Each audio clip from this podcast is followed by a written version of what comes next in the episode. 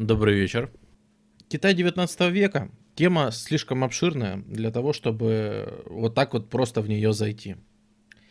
Поэтому мы начнем с того, что привяжем сегодняшний стрим, привяжем к стриму, ну, например, который был прошлому. Мы когда обсуждали великие географические открытия и обсуждали, как португальцы плавали, мы там упоминали, что в Китае появилась династия Мин. Утвердившись в Китае, немножко поплавала по югам, немножко пооткрывала э, южные всякие направления, торговые маршруты, но все это быстренько свернуло и сосредоточилось на севере. Как покажет потом практика, э, совершенно не зря сосредоточились на севере.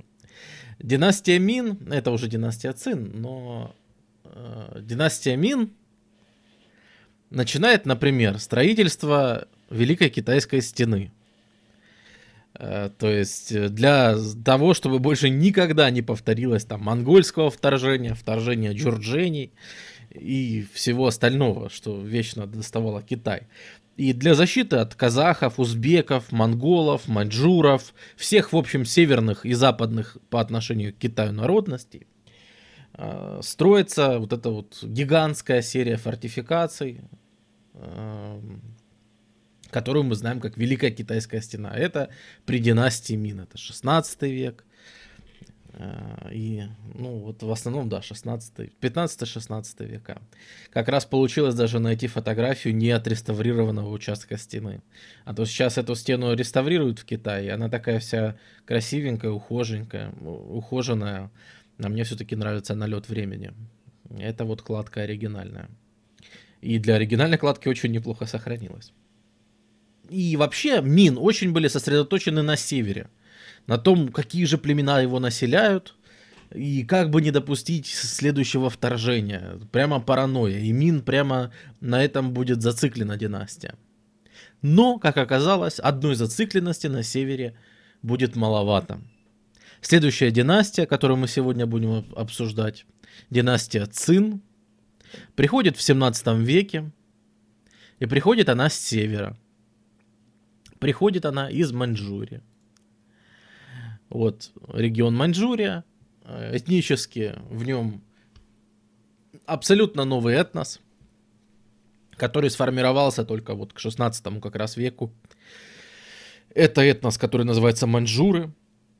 Сформировался он при смеси сразу нескольких этнических общностей. Э, это и джурджени, это и корейцы. Вот. То есть это такая молодая, мощная сила, Э, полукочевая, которая, конечно же, многое заимствует у Китая, как это э, и принято. То есть Мин, по сути, это не спасло. Все, э, Нортим пишет, еще же в третьем веке до нашей эры стену начали строить. А, дело в том, что Китай на севере строил действительно укрепления всегда серии фортификаций различных, то есть, ну, в том числе и стены, но в основном все-таки в виде застав каких-то и так далее, они, конечно же, существовали очень давно. А, но проект Великой Китайской стены, которая бы соединила бы от и до и защитила бы весь Китай с севера, это проект э, уже династии Мин, средневековой династии. То есть он основан и проходит там, где были старые фортификации и так далее, конечно же. Но, тем не менее, сам этот проект, он все-таки средневековый. Э, хотя, да, принято считать, что эта стена прям очень-очень древняя. Не совсем так. Э, она построена на месте древних фортификаций. Вот. И э, когда приходят маньчжуры, естественно, беда приходит не, не одна. Дело в том, что у меня вот Майнфраг просил посвятить в какие-то особенности китайской политической мысли – и китайских политических традиций, это вообще интересная тема, потому что э, в Китае есть множество политических концептов. Если когда-нибудь мы доберемся до древнего Китая, до того, как это все изобреталось, мы обязательно коснемся того момента, что в Китае э, есть такой концепт политический, как мандат неба. То есть, если вы правите Китаем, ваша династия правит Китаем, у вас как бы есть на это божественное право, на то, чтобы править. Но тут все хитро. Это право у вас не пожизненное, не вечное, вы правите по времени не в вечности. А китайцы довольно быстро поняли, что любая династия, она рано или поздно увядает. Ну, придет один дебил на трон, придет второй. Череда вот таких вот э, странных личностей, череда этих самых Э, как это, несчастий природных, череда вот всяких неудач и так далее. И вот мы уже видим, как какая-нибудь династия, она выродилась, и она уже из себя ничего не представляет. Китайцы это поняли очень давно, благо э, именно история их культуры, история их вот политической мысли, она древняя рано или поздно вот жизненная энергия какой-нибудь династии, правления, он угасает, и им на смену должна приходить новая. Это очень важно, потому что в те революции, все слышали, да, что в Китае всю историю проходят революции, происходят восстания, которые, значит, там сметают все на своем пути, и бесконечно, бесконечно так происходит э, у китайцев. Да, все это слышали, но важный факт, если европейцы все свои революции, все свои восстания всегда воспринимали как смену общественной формации, то есть мы устраиваем революцию для того, чтобы смести царя, для того, чтобы смести диктатора, для того, чтобы смести эту систему и построить наконец-то что-то более яркое, что-то другое, качественно новое, то у китайцев все совершенно не так. Китайцы никогда в жизни не воспринимали исторические восстания как способ построить что-то качественно новое. Ну, за редким исключением. Зачем? Вот эти вот народные китайские восстания, которые периодически сметали династии и возводили на престол новые, они не пытались построить новое общество. Они пытались построить то же самое, только заново. Потому что они считали, что у текущей династии мандат неба окончен, Поэтому нужно посадить новую, свежую, у которой еще есть витальная сила, которая еще в состоянии править, которая, значит, заново даст нам серию великих императоров. А когда следующая угаснет, мы ее снесем, или там наши внуки, правнуки. У китайцев вот это вот отношение и понимание э, вот этого политического аспекта было всегда, что да, конечно же, мы меняем шилом на мыло, да, но Такова жизнь, так работает система. Мы просто ее освежаем, и все. Провернулись колеса государственной машины, провернулось вот это колесо восстаний, прохрустили в нем люди, и пошел новый цикл. И так все время. Так очень часто у китайцев происходит. Это важно для понимания вообще аспект их политической мысли. Поэтому, поэтому, э, вот для понимания это все будет Неплохо нам для дальнейшего понимания. Но к чему это я говорю? Да к тому, что когда с севера в империю Мин в 17 веке приходят маньчжуры, они приходят не одни. Когда приходят маньчжуры, а э, китайцы, они ведь не, не жили все время внутри стены. Они ее, конечно, выстроили, но вы понимаете, люди это такие существа, что китайцы активно селятся и за стеной. Китайцы селятся в той же Маньчжурии, в Монголии и так далее. То есть китайцы выходят за стену и там селятся. И когда вот эти вот пограничные регионы Китая атакуют, например, маньчжуры, или казахи, или монголы, династия Мин немножко не в состоянии с ними справиться. И в результате в народе появляется ощущение того, что вот династия Мин, ну вот она сегодня потеряла свой мандат неба. Она все, она не в состоянии править Китаем. И поднимается гигантская волна восстаний. То есть э, это на самом деле стандартнейшая для всех династий картина. Есть условия внешнего вторжения. И есть условия внутренних восстаний, которые начинают подниматься по всей стране. Значит, пора менять власть, пора в общем, мы здесь власть и так далее. И э, у династии Мин внезапно появляется огромное количество проблем. Э, как будто бы этого было мало, э, кризис наступает и финансовый. Если вы помните, это какой год? Мы говорим 1630 примерно. Если вы помните, мы касались во время великих географических от открытий такого момента, что когда европейцы открыли новый свет, из Нового Света, из Америки, потекло серебро. просто мы приводили, да, цифру в 150 тысяч тонн, которые там за два с половиной столетия добыли из одного только Перу. Вот. Из бывшей империи инков.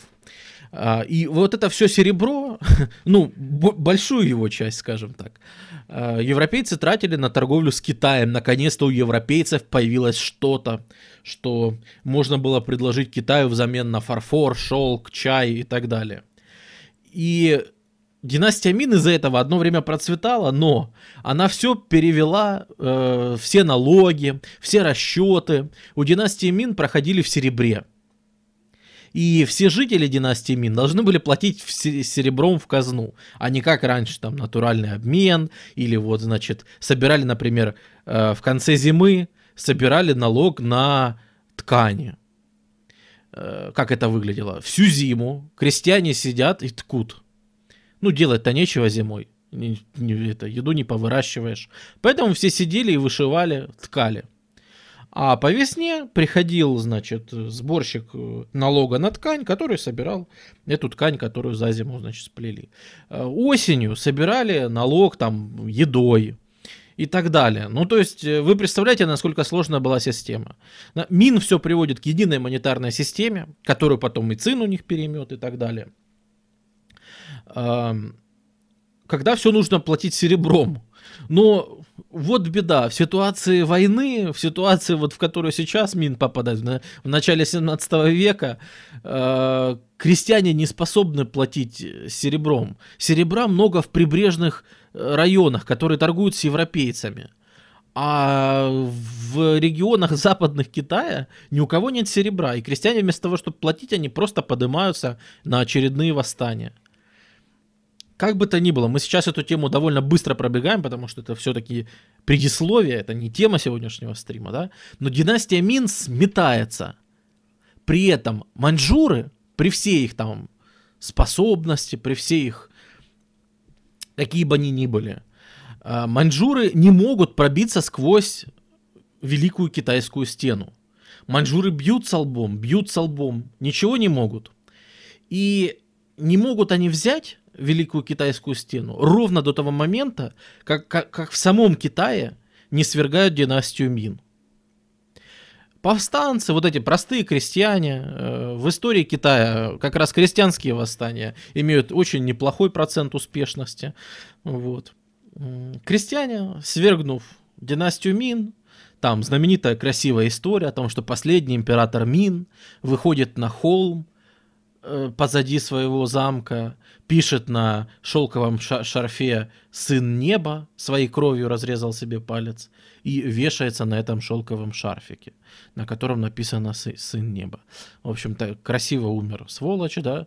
Эм, то есть, ну, такая поэтическая смерть, так заканчивается Минская династия. И вроде как сажают эти повстанцы какого-то там своего Э, нового императора, пока это все еще непонятно. И вот тут, вот тут маньчжуры понимают, что их время пришло. Елки-палки, в Китае нет императора. Ну, вообще-то есть, повстанцы там посадили своего, но такого, как мы бы сейчас сказали, легитимного нету. Нету, и нужно пользоваться моментом. И маньчжуры предпринимают ход конем. Дело в том, что если мы посмотрим на карту Китая, мы увидим вот такой вот пограничный пункт, который называется Шаньхай-Гуань. Выглядит он вот так. Ну, это, правда, современная, да, фотография. Но вы понимаете, то есть Великая Китайская стена, да, она пошла прям до, в общем, моря-океана. И это вот самый-самый пограничный пункт, форт. Очень крепкий. Э, маньчжуры его несколько раз штурмовали, не смогли взять, когда еще Мин была. Но теперь, теперь коменданту этой крепости маньчжуры обращаются и говорят, уважаемый, уважаемый э, Усаньгуй, вот он комендант этой крепости, это вот 1630-е годы, мы об этом говорим, сороковые даже, уже это сороковые. Говорят, уважаемый Усангуй, вашего императора нет. В столице сидят какие-то повстанцы – Зачем вам это надо? Давайте вы нас пустите в страну, вы дадите нам пройти, а мы восстановим империю Мин, мы восстановим законную власть. Идет? Э, у Сангуй говорит, какие-то вы слишком хитрые маньчжуры. Какие-то вот что-то я вам не верю, что вы восстановите империю Мин. Говорят, ну хорошо, а какие бы твои условия? На каких бы ты условиях сдал целый форт? Дал бы пройти целой армии сквозь Великую Китайскую стену? И он называет свое условие. У старого императора при дворе была девушка, которая ему очень нравилась. Причем из источников не совсем понятно, он вообще имел право на ней жениться. То есть это была ли это его невеста? Мы до сих пор не знаем. Или это была вообще просто который, левая, которую он увидел, и она ему понравилась. Вот этот момент до сих пор непонятен. И он говорит, давайте, если вы придете э, и захватите столицу, вот там вот есть вот это вот там, ну, естественно, там все эти поэтические описания, красивое, как, ну, в общем, китайская поэзия, да. Вот ее, значит, вы отдаете мне в жены, оставляете комендантом крепости, ну и тогда, в общем-то, ладно, тогда проходите. Может быть, мин, вот. Э, уговор дороже денег. Он открывает пограничный этот форт. И вся армия маньчжуров, которая не могла по всему периметру взять стену, она просачивается через Шанхай-Гуань, она просачивается в Китай. И, конечно же, там слаженная, подготовленная армия – против каких-то повстанцев, да, хорошо мотивированная. Она, естественно, без проблем берет Пекин, идет там, вообще идет потом завоевание Южного Китая, где-то у меня тут карта этого, этих всех дел была. Да, была карта вот вторжения вот после этого. Завоевывают Южный Китай. И это уникальная история, что единственный раз в истории, когда династии Мин потребовалась защита, когда э, китайская стена единственный раз, когда она могла за, за, э, защитить Китай в истории, она не защитила. Больше вторжений с севера, от которых бы она могла помочь, не будет никогда. То есть династия Мин все свои силы, все свои деньги, огромное количество человеческих ресурсов – 200 лет потратила на то, чтобы вокруг всего северного периметра возвести уникальный человеческий проект, действительно фортификационный, который не знает вообще аналогов. Э, гигантскую свою китайскую стену. И тем не менее, взяли ее, все равно, да, подкупив вот женщины. Поэтому-то, вот у меня, по-моему, на прошлом стриме спрашивали, а правда ли, что э, Великая Китайская стена не окупилась по своим вложениям. Ну а как вы думаете? вот после вот таких вот историй, как вы-то сами думаете, окупилась она или нет? Вот, по-моему, не очень. Вот, э, да, к сожалению, изображений той женщины нам не сохранились, мы не, не можем оценить, да. Ну, как бы то ни было. Вот с этого момента начинается история династии Цин, которая тема нашей нашего сегодняшнего стрима.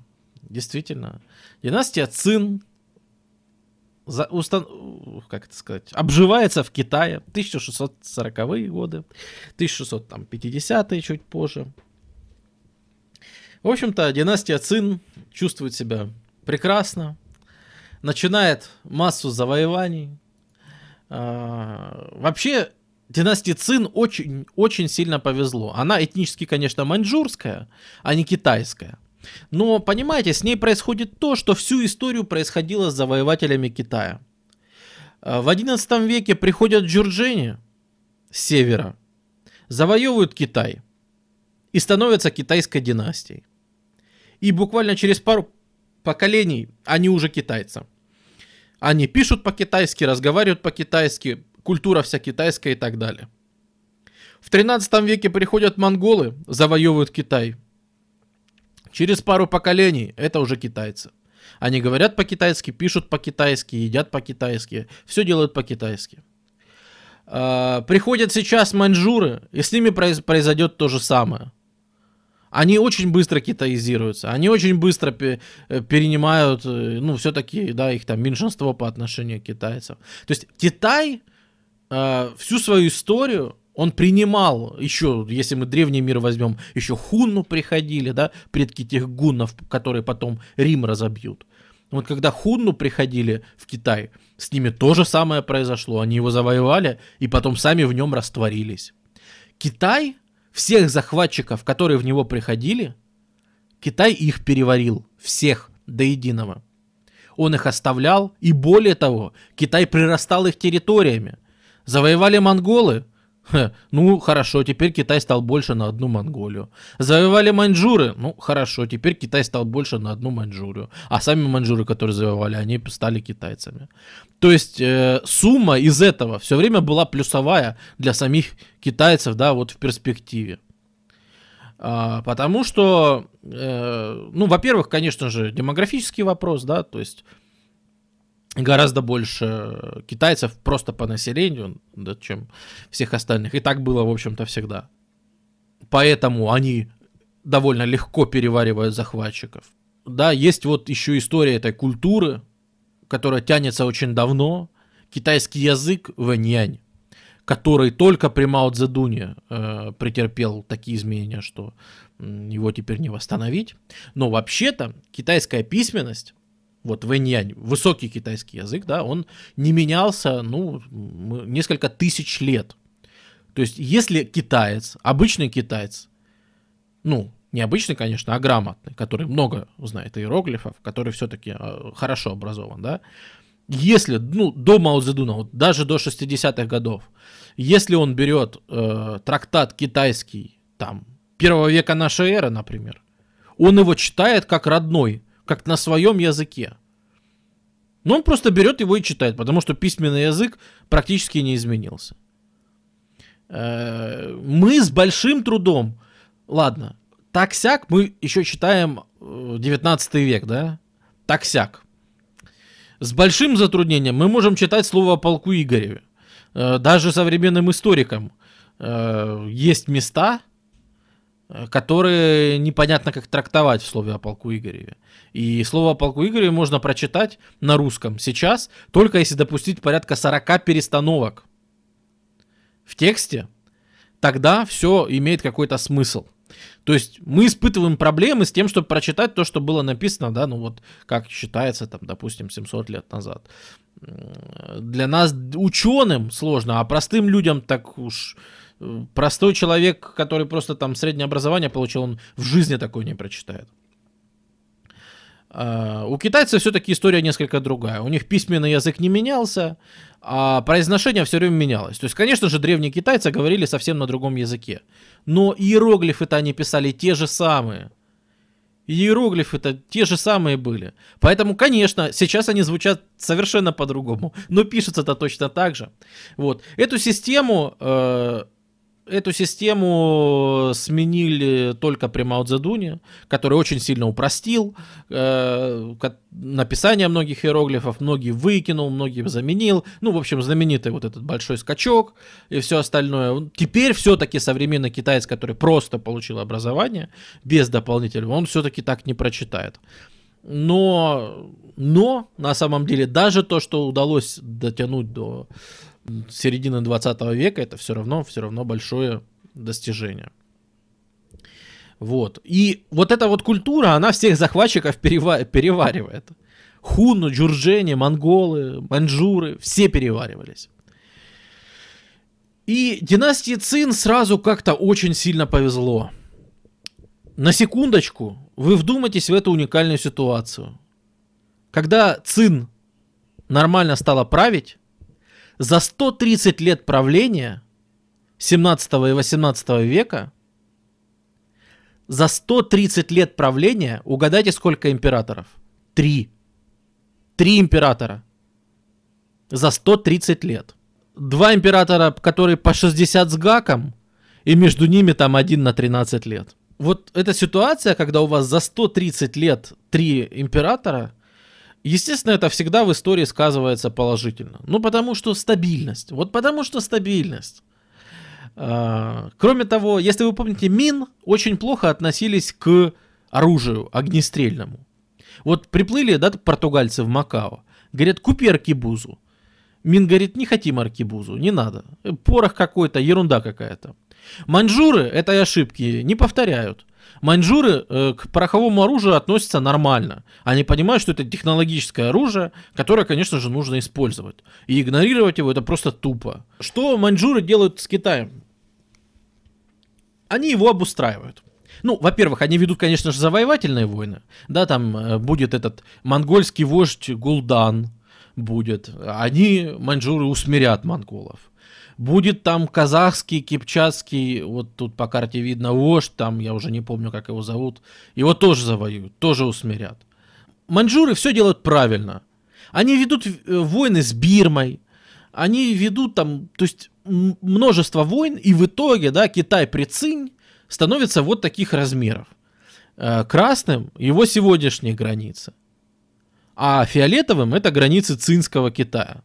Ну, то есть, запас неплохой, да? Плюс вся Монголия, плюс Приморье, Приморский край, плюс часть э, Казахстана, э, Тибет весь. Обратите внимание, да, Тибет. Вот это ж почему китайцы считают, что они имеют право на Тибет. Вот эти все большие проблемы. А потому что Тибет входил в Цинскую империю. В Цинскую. Вот поэтому. И Тайвань при, только при Цин становится китайским. Развивается культура активно. То есть э, для нас там все современные, в первую очередь, живопись и литература, которые китайские дошли, э, а дошло, в общем-то, все. Конечно же, там письменность выс- высочайшая, уровень образованности высочайший, э, количество сохранившихся документов, э, всяких картин, предметов искусства невообразимое, просто не поддается никакому описанию. Да, конечно, э, Япония, там, поток серебра из Японии прекратился, но поток серебра от европейцев-то растет от года в год. Они ведь все все тратят и тратят. У европейцев, да, растет благосостояние Европы параллельно. Но 17-18 век и у европейцев запросы на китайские товары все растут и растут. Больше фарфора, больше шелка, больше чая. Чай, чай, чай, чай. Британцы подсядут скоро на чай так, что просто поганой метлой их не выгонишь. У британцев будет своя версия опиума, и будет она называться чай. У Китая благосостояние, с благосостоянием все прекрасно. На что он его тратит? На что он тратит? Ну, например, Э, вот эти вот китайские императоры, которых трое, они активно собирают коллекцию живописи. Причем у всех современных э, искусствоведов страшно бомбит от того, как они собирали эту живопись. Дело в том, что когда какую-нибудь особо красивую картину они получали, они подходили к этой картине, и на ней, вот прям, прямо на картину, императорской рукой наносили э, св- свои, значит, инициалы, ну там, свой императорский иероглиф. Все современные искусствоведы просто страшно кричат по этому поводу, что сволочи попортили столько картин что сотни полотен испоганены этими каракулями, не имеющими отношения к самой картине, ну что они просто, ну, поверх картины вот так вот фигачили и все. Но тем не менее, да, доходит на самом деле очень много там. Классика литературы, вот этот сон о красной комнате знаменитый такой, который современному человеку каким-то порнфиком покажется, но на самом деле это... То есть, если в оригинале, у него литературных достоинств очень много. Я китайского не знаю, поэтому, к сожалению, оценить э, красоту этого произведения не в состоянии. Но говорят, там и литературная ценность высокая. Вот. Э, ну, как бы то э, отношение, э, скажи о взаимодействии Китая и Кореи. Ну, Цин, конечно же, Корею ставят в полную вассальную зависимость. То есть, ну что значит недолюбливали?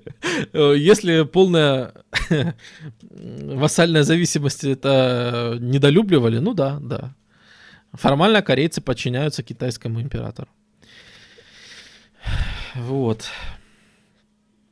В принципе, в принципе, по всей стране вот это тоже отличительная черта, что династия Цин сооружает. Все-таки они всегда помнили, что они маньчжуры, они пришлые люди по отношению к китайцам.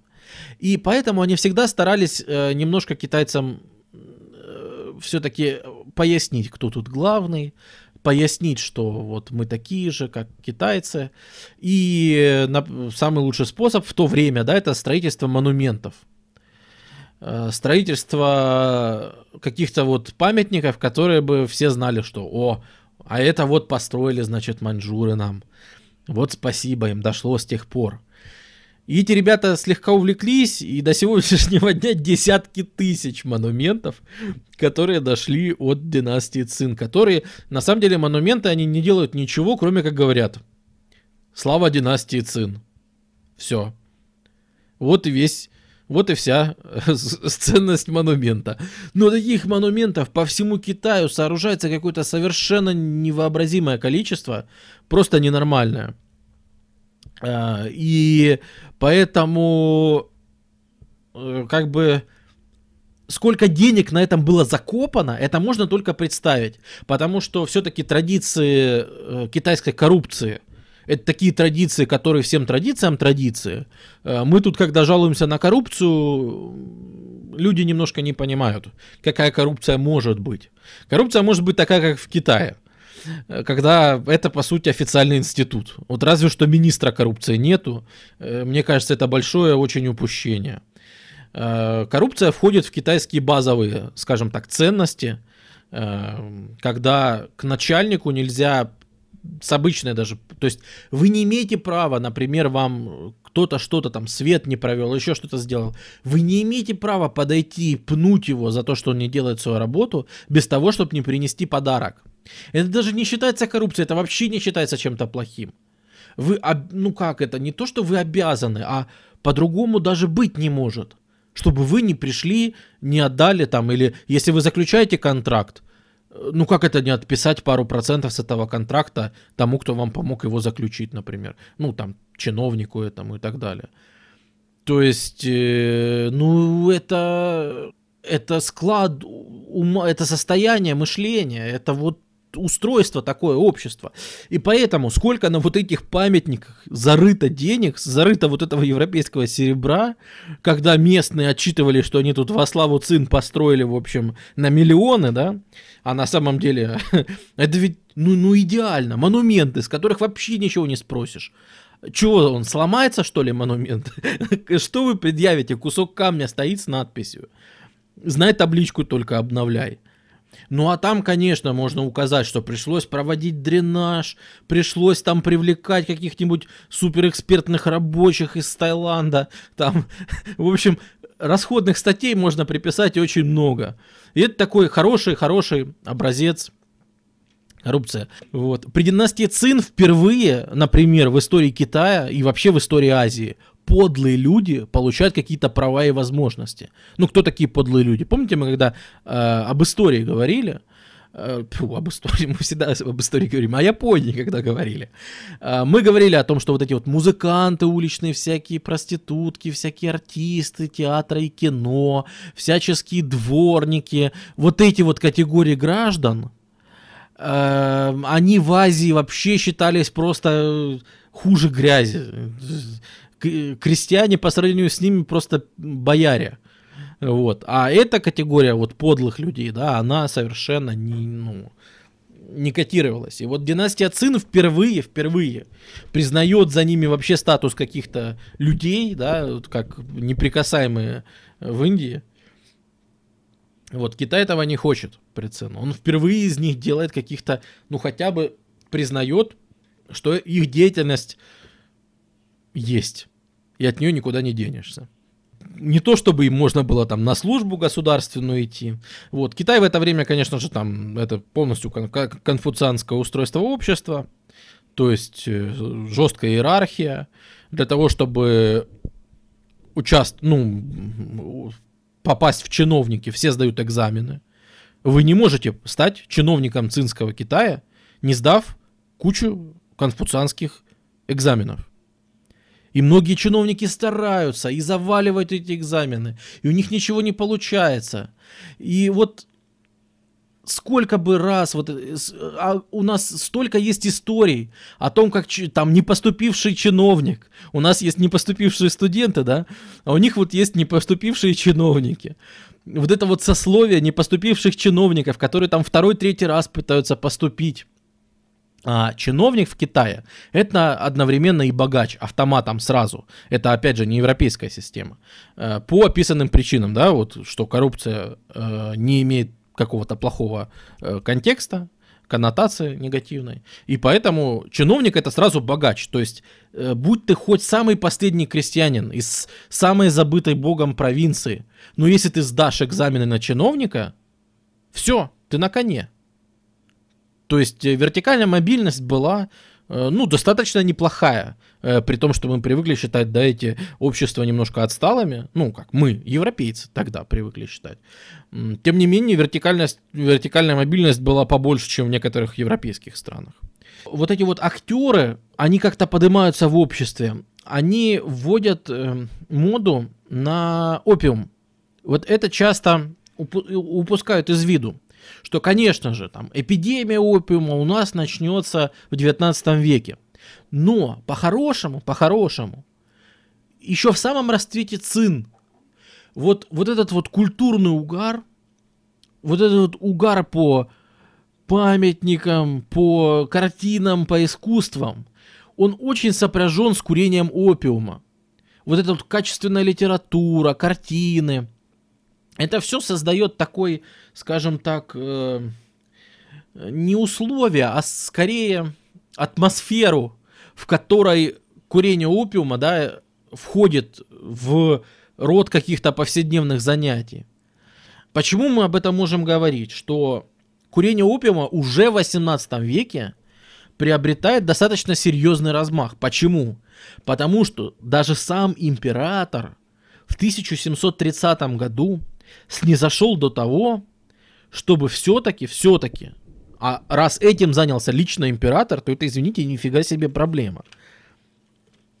А, и значит, они прописывают, что дилерам опиума, которые э, его продают, им наказание на них вешают иго. Э, ну, то есть э, как это, Иго в курсе, это по-нашему, я даже не знаю, ну, Иго это тоже по-нашему, но это старенькое такое слово, наверное, лучше сказать какие-то кандалы, что, ну, вот есть еще слово. Короче, вам на шею вешается тяжесть, и на ноги вешается тяжесть. Это все закрывается на ключ, который хранится у вашего надсмотрщика. И все, вас выпускают. Вы можете ходить по городу, вы можете заниматься, ну, тюрьмы как бы, всех китайцев в тюрьму не пересажаешь. Их очень много. Поэтому они придумывают вот такую вот форму наказания. Вы просто ходите с тяжестями э, на шее и на ногах, которые защелкнуты, а ключи, э, извините, когда ваш срок выйдет, вы придете на пост, и вам эти, значит, кандалы, ну, там, снимут, снимут э, ключами Тогда, то есть, столько, сколько надо, вы проходите. И потом вам это все снимут. Так вот, дилерам опиума прописывают такое, э, самим наркоманам, если человек злоупотребляет э, опиумом, ему очень простое наказание, 100 ударов палкой. По-китайски, по-простому, пожалуйста. И чего никто не пилил кандалы? Ну почему? Я думаю, пилили. Кстати, тут, наверное, мы можем сказать такую маленькую сделать э, заметочку о том, что э, вообще вся терминология, о которой мы говорим, вот э, Сарман писал, что качественная литература и опиум, и вообще опиум, опиум, опиумные войны скоро будут и так далее. Э, кур, курили-то массово китайцы не совсем опиум. Э, китайцы очень прочно подсели на мадак. Мадак это такое курево, вот везде, где они курят, это не чистый опиум, это мадак. Это смесь э, опиума с табаком. Э, не на Макдак, а на, Мадак. Вот. Это э, этот самый опиум с табаком. И китайцы, то есть когда говорят, а как сейчас китайцы, э, почему тогда у них были такие большие проблемы с опиумом, а сейчас нету? Ребята, вы в курсе, как китайцы курят? Вы знаете вообще, сколько Китай потребляет сигарет? Э, и как, как они как паровозы пыхтят? По сколько пачек в день? Так что вот эта привычка насчет курить, просто тогда был опиум с табаком, да, а сейчас это просто табак. А, это все осталось. Это все осталось просто в другой форме. Вот. А вообще очень большие не дураки покурить они были. А, и вот это все начинается уже в 18 веке. Уже в 18 веке не европейцы завезли э, опиум. То есть европейцы будут это эксплуатировать. Конечно, для, ну, для накручивания прибыли. Ну, когда, как любой картель. Но все-таки говорить, что это там европейцы подсадили, не, не совсем правда. Потому что у нас есть уже законы 18 века, которые довольно жестко пытаются ограничить употребление опиума, а значит, он уже был проблемой. Вот. Я не хочу защищать э, британскую Остинскую компанию. Э, сложно найти человека, у которого бы она вызывала симпатию своими методами, да. Но давайте как бы говорить по существу.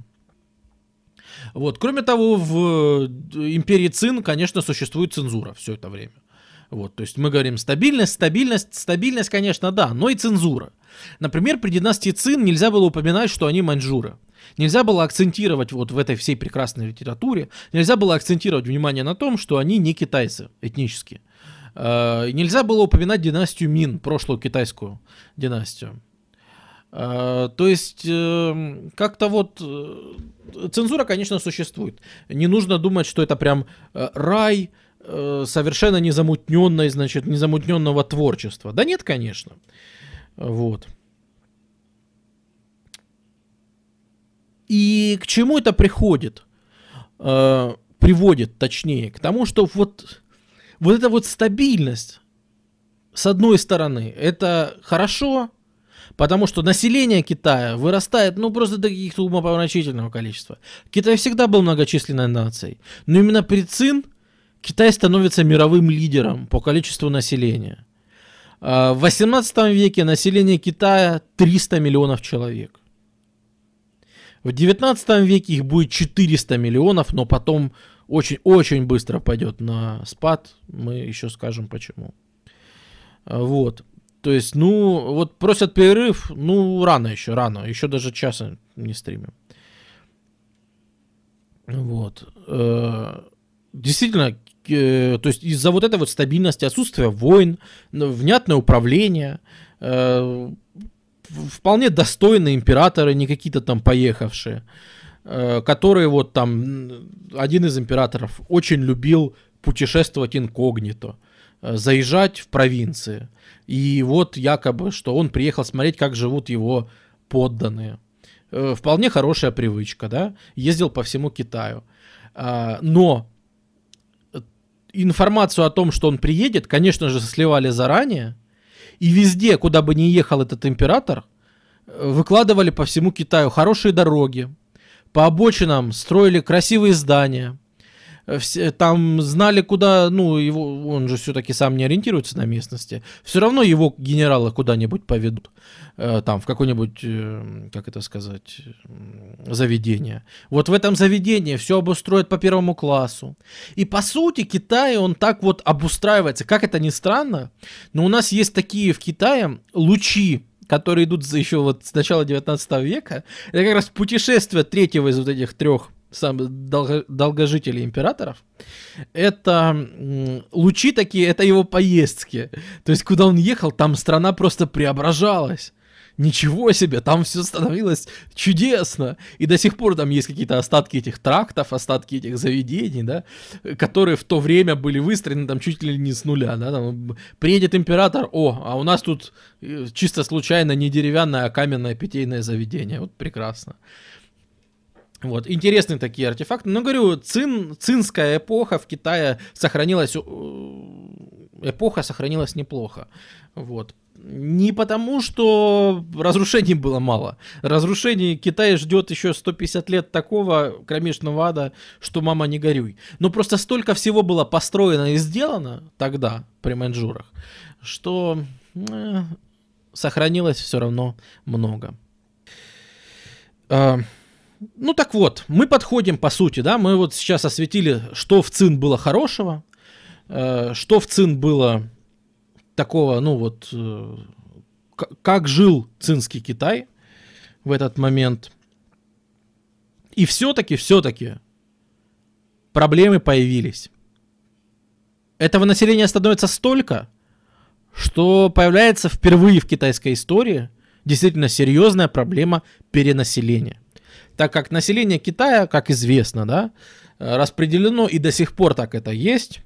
В основном самый населенный это вот этот вот участок Китая. Это юго-восточный Китай. В первую очередь побережье, э, вот Кантон, вот это вот все. Э, в первую очередь здесь сосредоточена большая часть населения Китая. Там западный Китай это вообще пустоши, да, там Тибет, да кто там живет вообще, Монголия, ну сами понимаете, вот. И так как это все сосредоточено вот здесь, то появляется действительно проблема перенаселения. Приходится как-то ее решать. Появляется, ну, естественно, это и голод иногда, и восстания какие-то идут. Да, все-таки ЦИН всегда имели дела с какими-то мелкими восстаниями, то там, то сям, э, по мелочи подавляют. Все-таки в ситуации застоя, когда хочется какого-то движения, да, э, вот это социальные причины опиумной зависимости. Когда молодежь может быть, она хочет чего-то другого, нового, а видит только традицию, традицию, традицию, которая тянется из непонятно какого прошлого в неизвестно какое будущее. И это одно и то же, традиции. Э, вроде бы хорошо, пойди по, по стопам деда, отца, прадеда и всех остальных, но на самом деле, да, многую молодежь, э, пока они еще в возрасте, когда хочется свершений, их вот такая предопределенность очень не устраивает. Какой выход? Курить опиум. То есть это одна из вот социальных, по сути, вот эта стабильность, она является одной из социальных причин э, курения опиума в том числе. Потому что, ну, это сублимация. Хочется свершений, и поэтому люди уходят в тот мир. Компьютерных игр у них не было, поэтому, ну, использовали опиум, скажем так. Но э, пока все это идет, на самом деле, присутствие европейцев в окрестностях Китая все увеличивается. Эм, для того, чтобы обрисовать отношения китайцев с европейцами, нужно понимать сразу несколько вещей. Во-первых, как китайцы сами себя называют? Срединная империя. Я думаю, слышали. Э, что такое Срединная империя? Что, что вообще китайцы имеют в виду, когда называют себя Срединной империей? Да очень просто. Центр мира. В смысле, что Китай это центр мира в плане образования, культуры, всего. Да. А вокруг, да, вот даже как, как вселенной, да. А вокруг вот это все там, кто прилегает к Китаю, это значит более образованные, там они чего-то заимствуют. Вот. А чем дальше, чем дальше на фронтир, там э, варварство и так далее. То есть э, для китайцев, европейцы, которые приплыли, черти, черти вообще откуда, с какого-то там китайцы даже плохо вообще представляют, где это. Э, для китайцев это это не просто варвары, это какие-то варвары почти как не люди. Они практически, вот, да, вот этот э, иероглиф «и», который мы обозначали э, вот этих вот пришлых людей, это вот это как э, эти самые гайдзины э, в Японии, да, есть гайкокудзин, нормальное слово, а есть гайдзин сленговое, которое резко негативно, что ты вообще не, не до человек, вне человек, вот. У китайцев вот «и» то же самое вот э, китайцы так это воспринимают э, европейцев. И поэтому нужно понимать, что э, китайцы всегда торговали с европейцами только на правах э, полной, полного контроля за этой торговлей со стороны китайцев. И это все выглядело как, опять же, европейцы привозили. Вот смотрите, вы плывете торговать в Китай, вы привозите с собой серебро.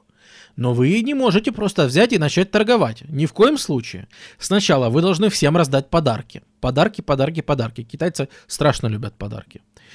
Э, во-первых, вы всем раздаете подарки. Во-вторых, серебро, которое вы платите, оформляется как ваша дань Китаю. А Китай, типа, из своей благородности, вам, ну хорошо, вы тут варвары, вам нужны товары, у вас самих бедненьких нет, вот фарфора, например. Вот вам фарфор, смотрите. Европейцы, да. А вот вам шелк, смотрите, европейцы, да. Вот. А вот вам там шкатулочки наши. А вот еще что-то. Очень-очень много э, товаров китайских интересных.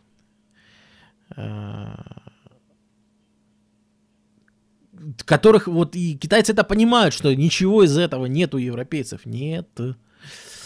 Поэтому, поэтому все, вся торговля происходит чисто на китайских правах. Что это еще для нас значит? Ну, естественно, да, в принципе, европейцам все равно. Пока идет профит, особенно вот там первые португальцы приплыли, и с португальцами самые лучшие отношения у китайцев так и сохранятся. То есть, естественно, э, никаким европейцам ни в коем случае нельзя расхаживать по Китаю. Вы не можете приплыть в Китай и там приплыть э, в Шандунь или в Пекин. Ну, вы не имеете права там разгуливать. У вас просто местная полиция арестует и все. Че это вы тут бледнолицые ходит этот варвар вообще чего-то тут хочет? Нет, конечно. Э, европейцы имели право торговать только во вполне определенных местах. Вот у португальцев был Макао, мы говорили. Еще там кто-то... Э, еще какие-то места, несколько портов.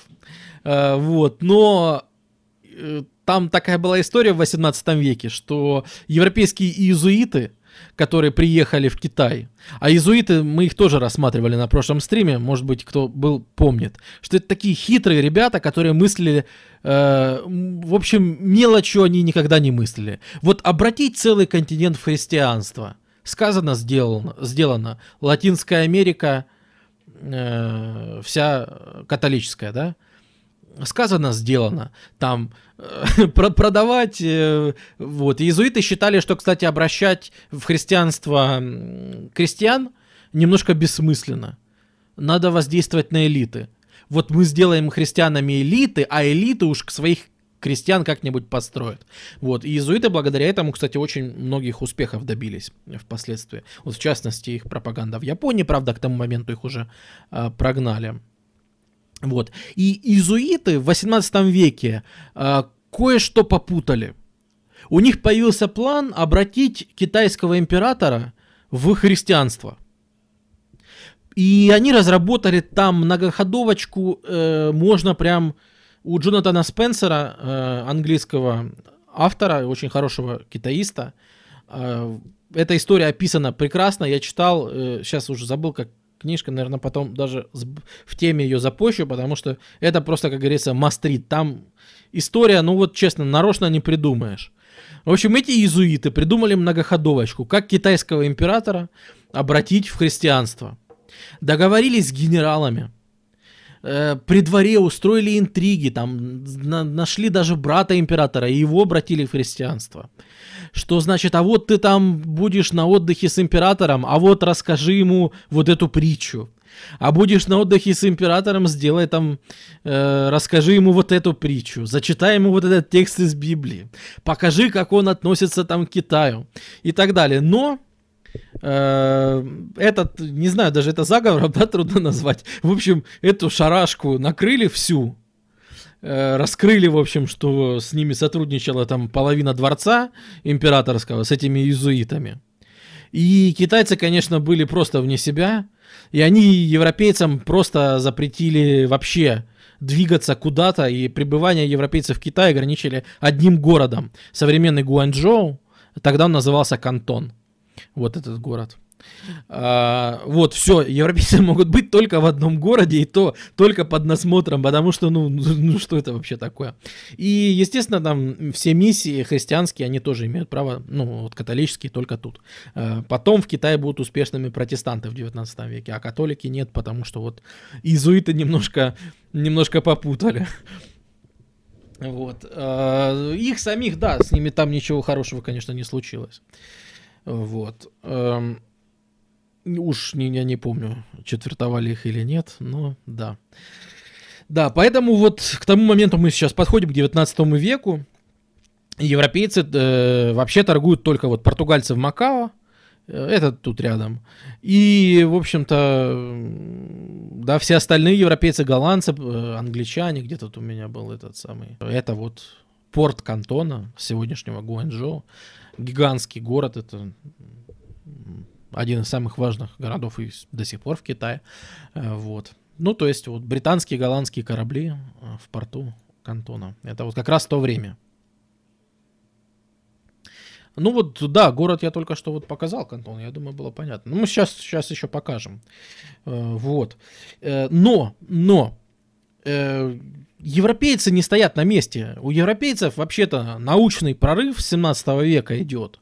У европейцев промышленная революция. И если в 18 веке э, Китай там вот в первой половине еще, в 17-18, Китай гораздо богаче всей Европы вместе взятой. Э, Китай еще абсолютно не э, это самое. То есть Китай, ну, это несопоставимая величина с Европой. Естественно, Европа находится как бы у, на правах, тут вообще на очень птичьих правах, и, пожалуйста, лишь бы не закрывайте нам полностью доступ в Китай, только дайте нам поторговать. Но время идет, время идет. Европейцы, во-первых, перестают в Китае грызться друг с другом. Раньше у европейцев, помните, там пиратство, войны, вот это все – была точка зрения, что если в одном месте торговли прибывает, значит в другом ее убудет. То есть торговля это некая ограниченная, такой ограниченный ресурс. Если вместо вас торгуют голландцы, значит голландцев надо всех убить и торговать вместо них. Идея о том, что да, игра с нулевой суммой, вот именно Лан хорошо охарактеризовал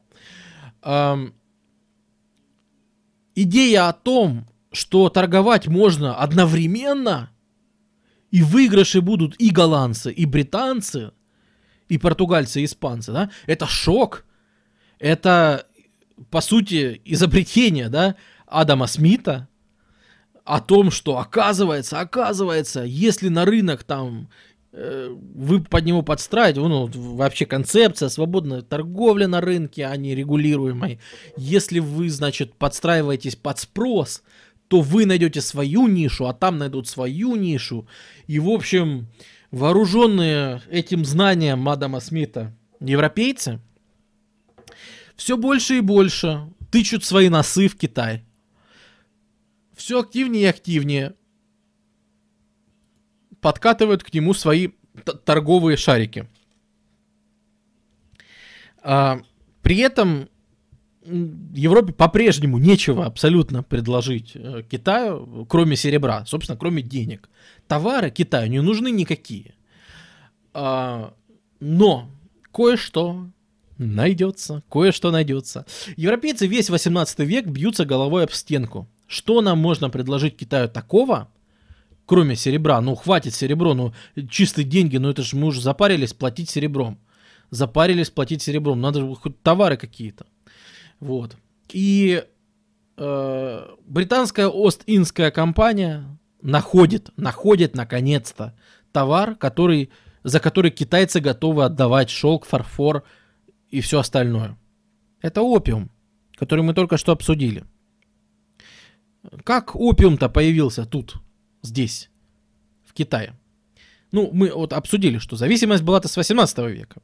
Но дело в том, что опиумом британская Остинская компания торговала еще в Юго-Восточной Азии. То есть там опиум использовался как криптовалюта. То есть все расчеты шли в опиуме. Например, мы закупили там э, специй на столько-то опиума, продали на столько-то опиума. То есть там опиум как разменная монета, да, использовался. А, и поэтому, поэтому э, вот привычка использовать опиум в торговых каких-то обменах, ее выработали британцы еще в Юго-Восточной Азии. Тренировались, так скажем, на коже. Или это не политкорректно? Ну, на вьетнамцах, скажем так, на берманцах, на всех остальных. Вот. Э, поэтому, когда, когда они пришли в Китай, они уже умели прекрасно торговать, они уже прекрасно, прекрасно были на все это дело завязаны. У них уже эта система была хорошо отработана. Но э, в Китае-то опиум под запретом, вообще-то, опиум, вот мы уже говорили, что еще в 18 веке были э, законы, которые запрещали. Вот э, куришь опиум, 100 ударов палкой тебе. Продаешь, носи он обруч. И не бузи, скажем так. Э, ну, это, конечно, все прекрасно. Но что с этим делать?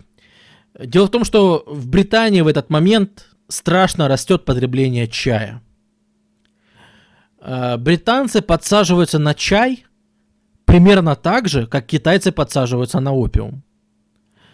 И это не преувеличение. Англичане фигачат этот чай, это становится национальный продукт, это становится идеология колониальной Британии, так как чай это колониальный продукт. И вот э, это как бы признак того, что мы колониальная держава, что у нас есть чай.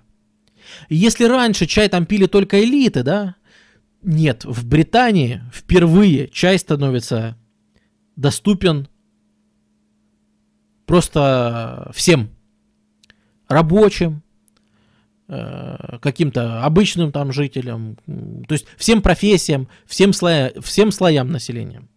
Э, расходы на чай, э, у меня тут где-то было записано, в 1817 году Британия закупала в Китае чая на 4 миллиона фунтов стерлингов тогдашних.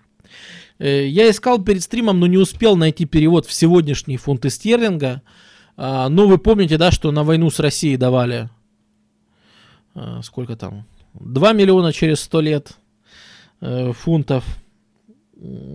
В общем, 4 миллиона фунтов стерлингов по тем деньгам – это сумма огромная. Но важнее другой показатель. 5% благосостояния британского того времени, то есть э, семейное благосостояние, это некий, как бы некий аналог э, сегодняшнего ВВП на душу населения. Так вот, 5% ВВП на душу населения тратится на чай. На секундочку. Вот. А на сколько фунтов продавали опиума? Ну, пока непонятно. Сейчас поймешь баланс. Баланс пока в пользу китайцев. Но сейчас, сейчас, сейчас он изменится. Сейчас он изменится. Вот. То есть э, и Китаю нечем платить за такое количество чая. О, Британии. У Британии нет столько серебра, чтобы платить за этот чай. А дома все хотят чай и очень любят чай. Вот. И поэтому начинаются поставки опиума в Китай. Сначала через посредников в той же Юго-Восточной Азии. Все-таки э, Цинская империя, она, нельзя ее назвать там совсем уж изолированной. Я же говорю, она там следила, какое вооружение сейчас, какие-то кораблики строили. Отсталые, конечно, да, все-таки темпы развития Европы э, никому в эти века, ну, то есть вот 18-19 не подконтрольно. Ну, все-таки, ну, Китай тоже как-то не стоял на месте, пытался немножко развиваться. Еще был вопрос, почему в Европе опиум не взлетел. А, в Европе опиум знали очень давно, то есть в Европе не было вот этой привычки, ведь, э, понимаете, мы уже рассматривали, что есть вот эта китайская привычка жевать и курить. А, ну, это, как это, привычка постоянно что-то делать ртом это очень сильно, то есть жевательный табак в Китае сверхпопулярный. Да, вот эти вот там плева, плевальницы стоят, как у нас эти самые э, урны стоят, да, там раз в 100 метров. То у китайцев плевальницы стоят раз в 10 метров. Потому что китайцы ходят и плюются, просто, ну, они слюну не глотают обычно, они ее сплевывают.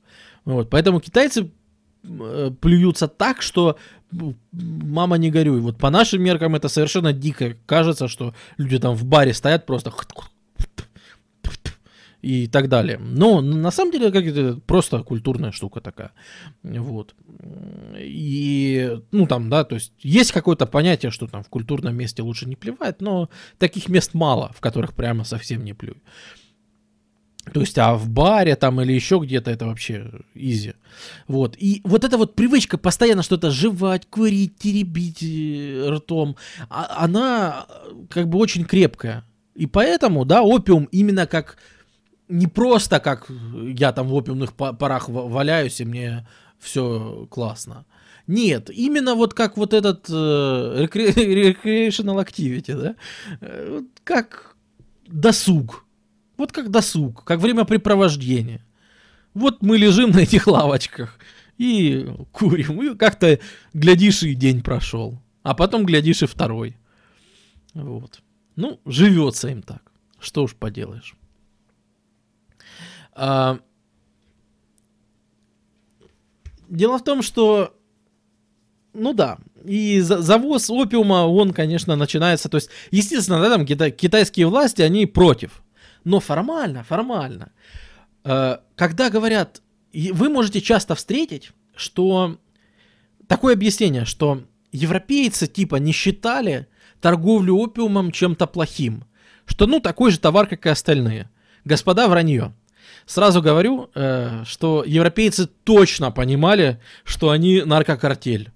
Британцы точно понимали, что они барыжат просто как последние мафиози э, этими самыми ну, наркотой. Почему? Потому что Остинская британская компания не, не стала брать на себя грех на душу, возить своими кораблями под своими флагами опиум в кантон. Они нанимают частников. Они выдают лицензию на торговлю опиумом. То есть, если вы там зафрахтованный корабль берете, вы частник, ну, челночник обычный, да, и вот вы в частном порядке плывете и торгуете в кантоне. Там же, конечно, при китайском уровне коррупции, то, что опиум запрещен, ничего как бы не решает, да, законы суровые, но они не выполняются из-за коррупции. То есть, естественно, там весь Гуанчжоу подкуплен, и, естественно, там все, кто надо, подмазан, и торговля идет как по маслу. Кстати, именно тогда в кантоне появляются триады. Те самые триады. Это как раз те слои китайского общества, которые заняты вот в этой торговле опиумом. Они благодаря этому вообще появляются на свет. А, сначала в Кантоне, потом будет в Гонконге. Мы до этого еще, надеюсь, сегодня успеем дойти. Вот. Эм, к чему бишь я? А, да к тому, что э, британцы идут дальше. Они понимают, что торговля вообще-то... И торговля идет хорошо. Опиум уходит в Китай, просто будь здоров. Э, и китайцы, пользуясь тем, что на данный момент, да, там, ЦИН не могут хорошо проконтролировать все, все э, что делают британцы? Ну, хорошо проконтролировать вот поставки этого опиума британцы видят, как хорошо идет опиум, и они делают историческое, наверное, решение. Они организовывают в используя современные на тот момент промышленные технологии, используя ситцевое производство, которое до этого британцы применяли для производства тканей, теперь в промышленных масштабах в Индии начинается э, производство опиума. Причем опиума научного. Не просто какие-то частные плантации, а опиума под, насмотр, под надсмотром хороших селекционеров, со всеми там условиями, парниками или чего там, как его правильно выращивают, с правильными рабочими руками, как говорится там вот в рекламе кофе, да, там вот эти вот трудолюбивые руки для вас там горбатились и собирали эти зерна, вот так же начинают выращивать э, этот опиум. И это не какой-то ерундовый слабенький китайский опиум. Теперь это термоядерный, индийский, высокооктановый, токсичный опиум, от которого у китайцев башку сносит так, что они готовы детей в рабство продавать, чтобы только еще раз попробовать этого опиума. И его начинают активно сплавлять в Китай. Спрос в провинции Кантон доходит до того, что столетиями поток серебра, который шел от европейцев к китайцам, он впервые в истории меняет направление. Во всем Китае нет столько чая, чтобы им можно было расплатиться за этот опиум китайцы начинают лезть в карман и доставать серебро. И серебро, которое столетиями текло в Китай, начинает из Китая утекать. Вообще процесс на самом деле грандиозный. То есть надо понимать, что на опиуме сидели не просто какие-то маргиналы и отбросы общества. На опиуме сидела вся элита. На опиуме у нас тут сейчас будет незаконный король сидеть, вообще-то который в Нанкине будет. Вот. То есть э, предприятие вообще-то по своему масштабу грандиозное, конечно. Эм,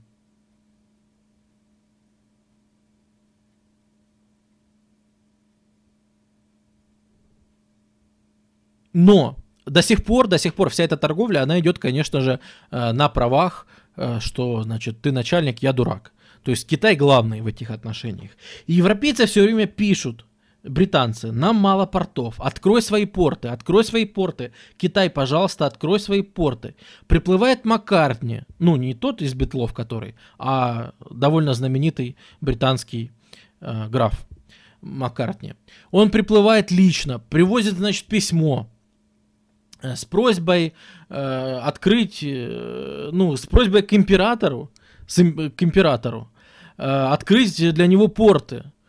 Э, все в шоке китайцы, потому что как это, ну, за, запрещено, нельзя обращаться к императору напрямую. Какие же эти варвары тупые, что они посмели считать себя равными китайцам, равными императору, что приплывает какой-то Маккартни и переда- хочет передать письмо, то есть отношение к европейцам просто как к больным. Эти, что эти варвары себе позволяют?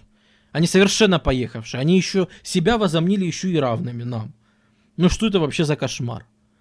Вот. И Маккартни, в общем, ничего у него не получается. Его изгоняют отсюда ну, собственно, из Китая. И, в общем-то, отношения становятся все хуже и хуже и хуже и хуже и хуже.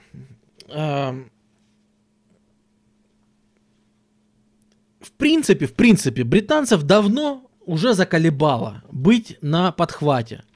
Британцев заколебало, что они, во-первых, естественно, вся торговля идет по-китайски. Э, все пишется по-китайски. При этом китайцы никого не учат китайскому языку. Преподавать иностранцам китайский запрещено, чтобы они не понимали, чтобы они зависели от китайских переводчиков, чтобы все условия в договорах были китайскими и так далее и тому подобное. То есть вот эта односторонняя торговля, она британцев уже задолбала. И э, вот в 1820-е, особенно в 1830-х годах, Э, британцы, собственно, в очередной раз, вот в марте, 24 э, марта 1839 года, британцы э, на, на британские посты в кантоне нападают и сжигают там склады с опиумом. Вот, я немножко запутался на данный момент, так что извините. То есть склады британские в 1939 году горят. Потому что кого-то там в Пекине задолбали эти европейцы, которые тут тычут своими носами. В общем, наглые ребята. И весь этот опиум нужно сжечь. В июне 1839 года сжигают 1300 тонн опиума в одном только кантоне. Э, британцы Э, говорят, что, конечно, ну, своим торговцам, да, они говорят, что, ну, конечно, мы вам компенсируем. В Китае сейчас там придет какой-нибудь э, более, значит, покладистый чиновник, мы с ним договоримся и так далее. Но чиновники договариваться не хотят. И в итоге они британцев просто изгоняют. Британцы говорят, ну хорошо, мы сплаваем из... Сейчас, а где у меня тут было? Мы сплаваем из кантона,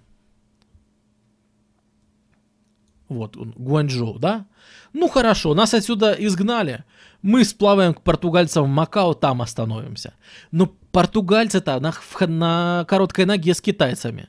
И китайцы португальцам говорят, знаете, ребята, у вас там британцы пришвартовались. Вы не могли бы их прогнать из Макао? И португальцы прогоняют и британцев из Макао. И, то есть и из Макао. В общем, злые британцы под командованием эскадры Эллиота, злые британцы плывут – и где-то вот тут вот на островах они хотят пополнить свои припасы. То есть, ну хорошо, возвращаемся в Англию, чего там делать будем? Не знаю, прогнали, это самое, будем договариваться, может войну начинать, не знаю, не знаю, не знаю. Вот. В общем, злые британцы отовсюду их прогнали. А, и тут, на этих островах, к ним еще и подплывают имперские кораблике таможни, досмотры. И говорят, показывайте, что у вас тут есть на судне. В общем, выходите, раздевайтесь, э, значит, это, открывайте свои корабли, будем смотреть, что вы везете. Элиот, которого и так это все задолбало, он уже не выдержал, психанул, сказал, мочите этих китайцев. Они меня уже просто запарили. И китайские корабли открывают огонь. Естественно, ой, британские корабли открывают огонь. Естественно, там весь этот э, китайский, вся эта китайская береговая охрана, естественно, отправляется на дно. Э, британцы подходят и стреляют по берегу просто со злости, пока у них не заканчиваются ядра, пока у них не заканчиваются припасы. И расстреляв все до последнего припаса, они все-таки уплывают, сорвавшие злость. Но с этого начинается то, что мы знаем как Первая опиумная война. Напоминаю, 1839 год, сентябрь. Э, британская экспедиция снаряжается для того, чтобы заставить э, Китай как-то э, чуть получше, значит, относиться к себе. Британская экспедиция, вот она, вот. Британская экспедиция приплывает, опять же, в Кантон, захватывает его. Ну, конечно, то есть, когда британцы, ну, вы представляете, все-таки это мощнейшая империя того времени, которая контролирует одну четвертую планеты Земля. Это там самая объемная империя в истории человечества и так далее, и тому подобное, да. То есть, до этого просто британцы, ну, не хотели воевать, и все-таки Китай считался, э, ну, еще по старинке, да, Китай считался гораздо более мощным государством. А сейчас все-таки вот европейские технологии, европейский вот промышленный прорыв, он реализуется в превосходстве кораблей, флота в первую очередь и вообще армии. При этом из-за большой коррупции в, ходе всей этой операции, да, вот они приплывают, захватывают кантон, а э, чиновники боятся сообщить в Пекин о том, что эти варвары, которых мы тут не уважали, они тут нас громят просто как щенков. И поэтому в Пекин отовсюду идут сообщения о том, что все прекрасно. Мы разбили один флот британцев, мы разбили второй флот британцев, мы разбили третий, мы всех британцев вообще убили. Нет никаких британцев, их не существует. Они приплыли тут и слились. Но вообще-то это не так, да, то есть британцы тут все уничтожили. Британцы идут севернее, и захватывают еще севернее города и продолжают их обстреливать. Что бы вы думаете? Из этих городов в Пекин идут сообщения, что «О, и у нас тут британцы, и мы их тоже разбили». Всех разбили, и на Тайване мы их разбили, и оттуда тоже идут письма о том, что мы британцев бьем просто по всему фронту. А при этом экспедиция британцев, она так э, вальяжно прогуливается вдоль побережья, и просто обстреливает все, что видит, и там высаживает небольшие десанты, формально там, да, зачищая местную администрацию.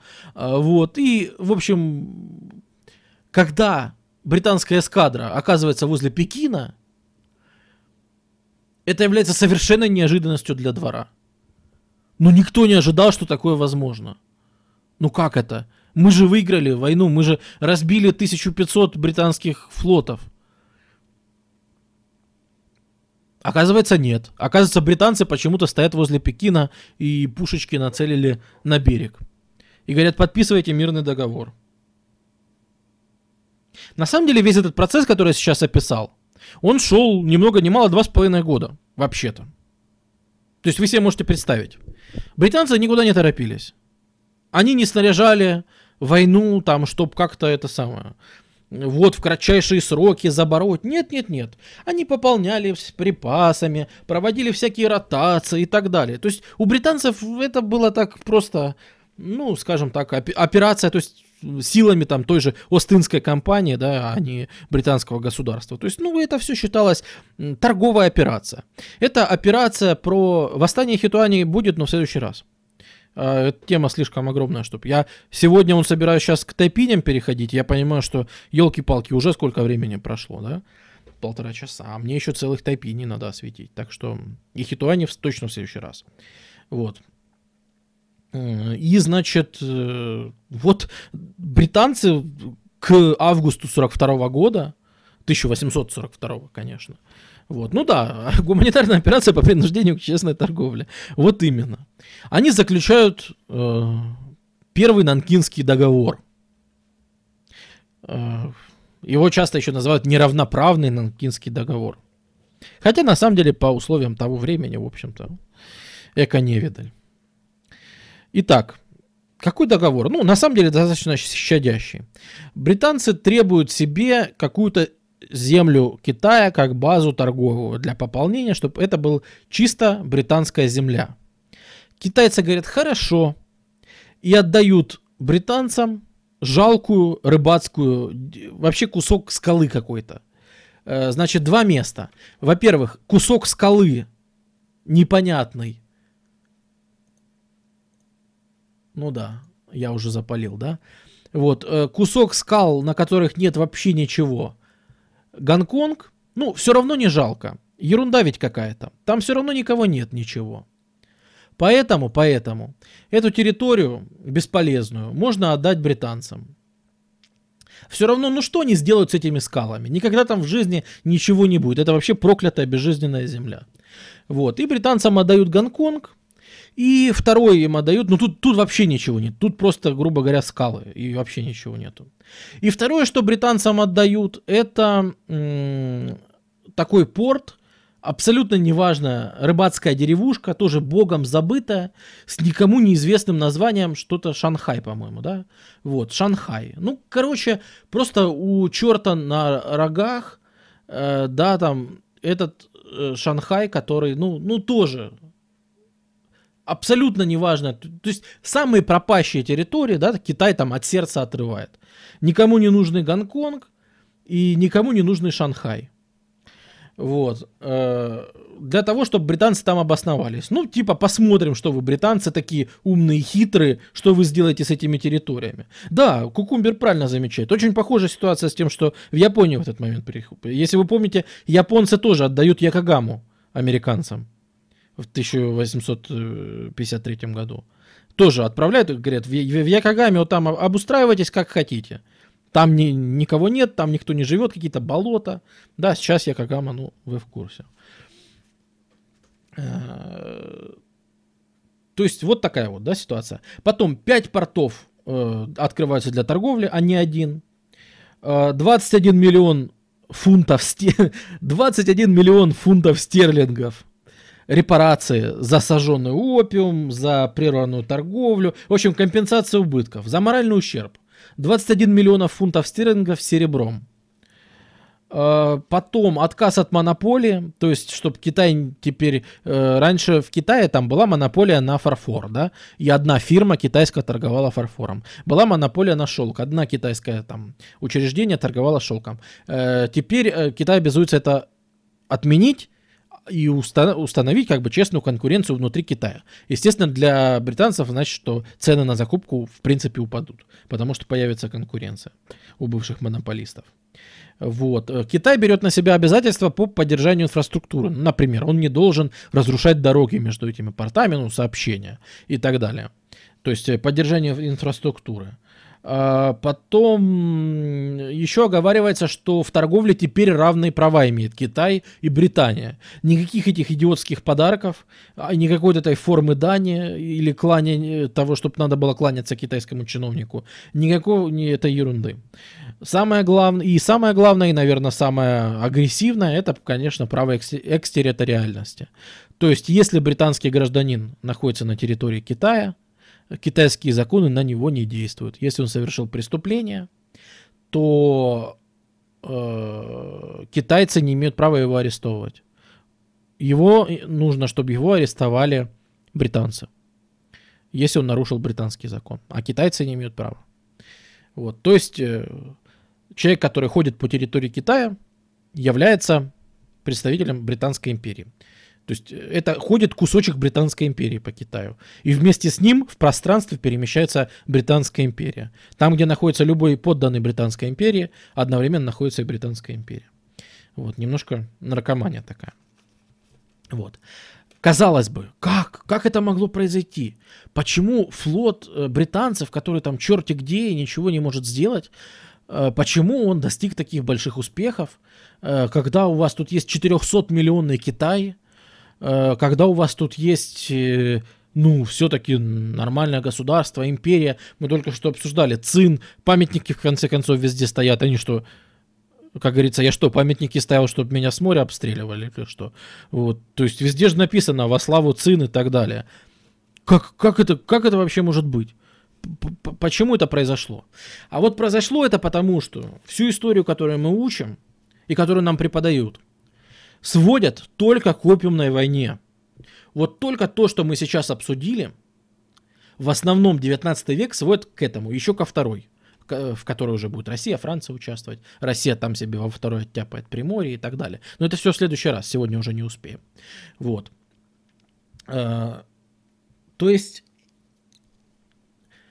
Э, ну, не только опиумными войнами, понимаете? Вот вообще я сегодня хотел о другом поговорить. Мы немножко опиумными войнами-то увлеклись. А на самом деле я хотел поговорить о том, что же в этот момент такого страшного происходит в самом Китае, что его вот так вот нагибает британская экспедиция. А не происходит э, ничего хорошего. Совершенно ничего хорошего. Э, дело в том, что Помните, мы тут в начале стрима говорили о некоем китайском жизненном цикле? О мандате неба, о том, что устаревает старая династия и нужна новая. И нужна волна восстаний, чтобы эту новую старую смести. Так вот, к, 19, к середине 19 века, что бы вы думали, время пришло. Да. Цин, настало, восстание настало твое время. Действительно, э, где-то в опьяненных опиумом, э, в опиумных парах китайцы приходят к выводу о том, что маньчжуры, пожалуй, не такие уж и хорошие. Ведь э, опиум он еще и что делает? Опиум же разрушает э, социальное устройство. Опиум провоцирует антисоциальное поведение. Человек не очень хочет работать. Человек не очень хочет вообще всем этим заниматься. Он не очень-то сильно признает авторитеты. Он не очень сильно уважает начальство. Он сидит и курит опиум. Это, по сути, все, что его волнует. И вот это массовое антисоциальное поведение – оно приводит еще к тому, что люди-то хотят это как-то оправдать. И оправдывают это тем, что когда приплывают вот э, европейцы, и они видят, что да, ЦИН с ними там ничего не может сделать, э, сама империя уже такая дряхлеющая, вот мы это вот обсуждали, да, вот что застой породил проблемы с перенаселением, то есть есть какие-то вот мелкие восстания, они идут все это время, но они просто слишком незначительные, чтобы мы о них упоминали. Вот все это идет уже, и в плохое время, вот когда все хорошо, это вот сейчас будет важный момент. Когда все хорошо при хорошей погоде, никто не обращает внимания на то, что тобой правят пришельцы. Ну, в смысле пришлые люди. Что маньчжуры вообще-то не китайцы, что они пришли из Маньчжурии. И так дела обстоят, на самом деле, всегда во всех империях. Вот сейчас у Шотландии было голосование, да? Шотландия выбрала остаться с Британией. Я более чем уверен, что единственное, почему они так выбрали, потому что живется на самом деле им хорошо. И все. Если бы там сейчас ситуация была с уровнем жизни похуже, если бы там, как мы говорим, политическая погода была похуже, вы бы увидели бы совсем другие результаты подобных референдумов. Когда в стране становится плохо, даже если до этого вы жили рук, рука об руку, первое, что вам вспомнят, это этнический вопрос. Вспомните, что происходило с русским населением в странах бывшего Союза, когда Союз распался. Все жили рука об руку. Но когда становится плохо, первое, что вспоминают, что начальство сидит в Москве. Эта история, еще раз говорю, уник, абсолютно универсальная. Эта история э, работает во всех частях света. Первое, что вспоминают, этнический вопрос. А вот вы маньчжуры, а не китайцы. И появляется такое течение, что нужно бы нам посадить, э, теперь вернуть свою национальную власть какую-то поставить, вернуть китайцев к власти. И вспоминают, достают откуда-то из архивов пыльных, вспоминают, что была такая династия Мин, которая в 15 веке, которая была, ну, в 16, которая была китайской. И вот ее бы, ее бы, надо бы теперь восстановить. Под этим лозунгом все больше и больше поднимается восстание в самом Китае. Пока они еще не принимают такого жесткого размаха, который могли бы. Жизненный цикл Китая, который обязательно включает в себя восстание, он запускается сейчас. В принципе, мы уже говорили о перенаселении, мы уже говорили о финансовом кризисе, э, серебро из страны утекает. Эм, мы уже говорили о том, что в Китае перестраивается инфраструктура, особенно в прибрежных районах. Э, и вообще-то Южный Китай, он к катастрофе уже готов. Готов прекрасно. Э, форма катастрофы, в каком виде она придет, вот это вопрос. И приходит она в не очень обычном виде. Итак, в южных провинциях Гуандон и Хунан есть такое население этническое, которое называется Хакка. Не Хикка, а Хакка. Оно этнически отличается от китайцев. Э, и поэтому ну, вообще, вы в курсе, да, что Китай это не только китайцы, что вот когда говорят население, ну, что китайцев там миллиард, это не совсем верно. Не то чтобы китайцев миллиард. Э, население Китая миллиард, это правда.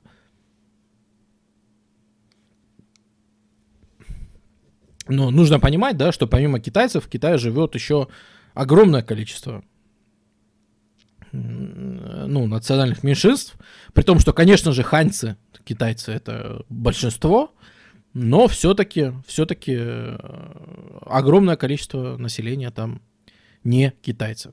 И вот, вот эти хакка, народ, который живет на юге, он такой со своими обычаями, э, а вы знаете, да, те, кто живут вот со своими обычаями э, в чужом месте, ну, если они пришлые люди, э, они всегда держатся как-то вместе, стараются очень сплоченные, друг другу помогают и так далее. И среди этих хакка появляется такой человек, как Хун Сюцюань. Ну, это его примерно, да, на самом деле вы же понимаете, как на самом деле китайцы звучат у них имена, вот, то есть я, может быть, не буду э, особо пробовать повторить китайское произношение, э, боюсь призвать дьявола, э, но будем называть вот на, на русский манер Хун Сюцюань. О, Саруман, спасибо, ты же уже сегодня поддерживал. Благодарю тебя. Что это за человек? Помните, мы обсуждали, что в конфуцианской э, системе чинов... ну, нужно сдавать экзамен, чтобы стать чиновником. Э, так вот, э, Хун Суцюань, он из этих бедных хакка, и он хочет стать чиновником. Где-то тут его порт... портрет у меня был. Ну, где же ты, где же ты? Вот-то. Вот. Вот он. В 19 веке одна из самых важных личностей. Ну что еще и... Так вот, Хун Цюцюань, он хочет стать чиновником. И в конфуцианстве он сдает вот эти экзамены. А э, экзамены ему приходится, естественно, их может задавать не везде, не по месту жительства, а приходится ехать все-таки, да, э, в этот сам, да что же я никак не... Э, приходится ездить в Кантон, вот мы показывали, ну, в Гуанчжоу, да, вот сюда из э, более южных провинций, ему приходится ездить. В Кантоне он сталкивается с европейцами. он сталкивается с, это мы сейчас говорим, э, еще до опиумных войн, это там, ну, начало 30-х. 1830-х. Он сталкивается с европейцами, он видит западный образ жизни, он видит, как это вообще все выглядит, знакомится с некоторыми идеями, которые у них есть. Но самое главное, самое главное, что там в кантоне его встречает протестантский э, миссионер. Вот. И вы знаете, что вас ждет офигенная история, если она начинается со слов «и тут он встретил христианского миссионера». И в кантоне он встречает христианского миссионера, который вручает ему... Это сейчас они раздают брошюрки, а тогда они раздавали трактаты. Целые трактаты, не жалко. А, и ему выдают христианские трактаты. Вот, дескать, почитайте, ознакомьтесь, а, и у вас будет, возможно, все хорошо. Он чего-то взял, полистал, ничего не понял, пошел сдавать экзамены не сдал. Э, на следующий год пошел сдавать еще раз экзамены. Не сдал. Учился как проклятый. Постоянно повторял, готовился к экзаменам. Это для его бедной семьи. Это единственный способ выбиться в люди, стать богатым, стать значимым. И то, что он не может сдать экзамены на чиновника, это он подводит не только себя, он подводит всю семью. Это не его личный fail – он виноват перед всей семьей. И поэтому он загоняет себя в учебу до состояния там просто делириума. Вот. Э, на третий год он приходит сдавать экзамены конфуцианской системы. И, чтобы вы думали, опять не сдает. У него случается нервный срыв. Он лежит 40 дней, примерно, ну там, да, около месяца, то есть огромная слабость, ну вот как, как нервный срыв, да, ничего человек не может делать, он неуправляемый, он бредит, он, э, у него там то, то горячка, то наоборот холодный, то еще что-то. В общем, э, у него от этого, ну, начинается натуральный бред, то есть он начинает видеть видения какие-то, э, сны как наяву, там непонятно он там, да, сколько он не спал, то есть это еще и бессонница, и все это вместе. И в этом состоянии у него постоянно он видит один и тот же сон. Э, он стоит э, вот в конфуцианской одежде, к нему подходят два мужчины, двое мужчин, два мужчины, господи, падежи мои грешные. Подходят двое мужчин, и один такой взрослый, и, ну, они, конечно, оба бородаты, вот, один такой взрослый с белой пушистой бородой, а второй чуть помладше и с черной бородой. И они ему что-то во сне рассказывают, он не может понять, что. Но этот сон он видит каждый раз, снова и снова, снова и снова. И когда он, наконец-то, у него нервный срыв проходит, ну, а рано или поздно все-таки он направился от этого потрясения, что третий раз не сдал экзамены, а там то ли три попытки было, ну, то есть, в общем, не стал он чиновником он решает, ну как, а что делать-то нечего, все-таки еще раз перечитать те трактаты, которые ему когда-то, очень давно, ну там уже там три года назад, да, выдал этот самый протестант в кантоне. И он читает и понимает. Теперь он понял все. Тот мужчина в его сне, который был с бородой с белой, это Бог. А тот мужчина, который был с черной бородой, это Иисус. А сам он, Хун Сюцюань, он второй сын Бога, то есть младший брат Иисуса. И его миссия – это устроить Царство Божие на земле и слово об этом обо всем разнести по всему неверующему Китаю. Он должен рассказать о христианстве всем. Он бросает конфу- конфуцианство. Он бросает попытки там выучить эти экзамены и сделать. И идет проповедовать. Он возвращается в свои родные провинции на юг, где население, как мы говорили, очень сплоченное, и все друг друга поддерживают. И вот эти хакка, которые живут на юге, они очень хорошо воспринимают христианство. Во-первых, потому что пришел свой и рассказывает что-то, что отличается от китайцев. А во-вторых, он ведь еще и что говорит? Он еще говорит о христианских ценностях. Он вообще-то говорит, что все люди равны. А это идет в прямое э, разночтение с конфуцианской моралью.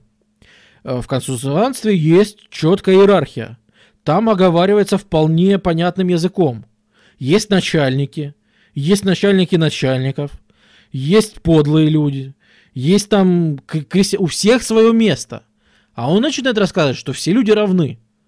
Он начинает рассказывать, что там богатство это вообще от лукавого. А Хакка, как мы помним, живут достаточно бедно этот народ на юге. То есть его идеи заходят неплохо. Ну, как неплохо. Поначалу это там сотня-две э, последователей. Через год их около тысячи. А, но, по сути, все самое интересное начинается э, ближе к концу 30-х, вот идет год за годом, он проповедует. Сначала его, да, начальная это поддержка, хакка в южных провинциях. Но мы ведь вспоминаем, что там было перенаселение, что вообще-то бунт Южного Китая зрел давно. Зрел уже давно, он такой против цин.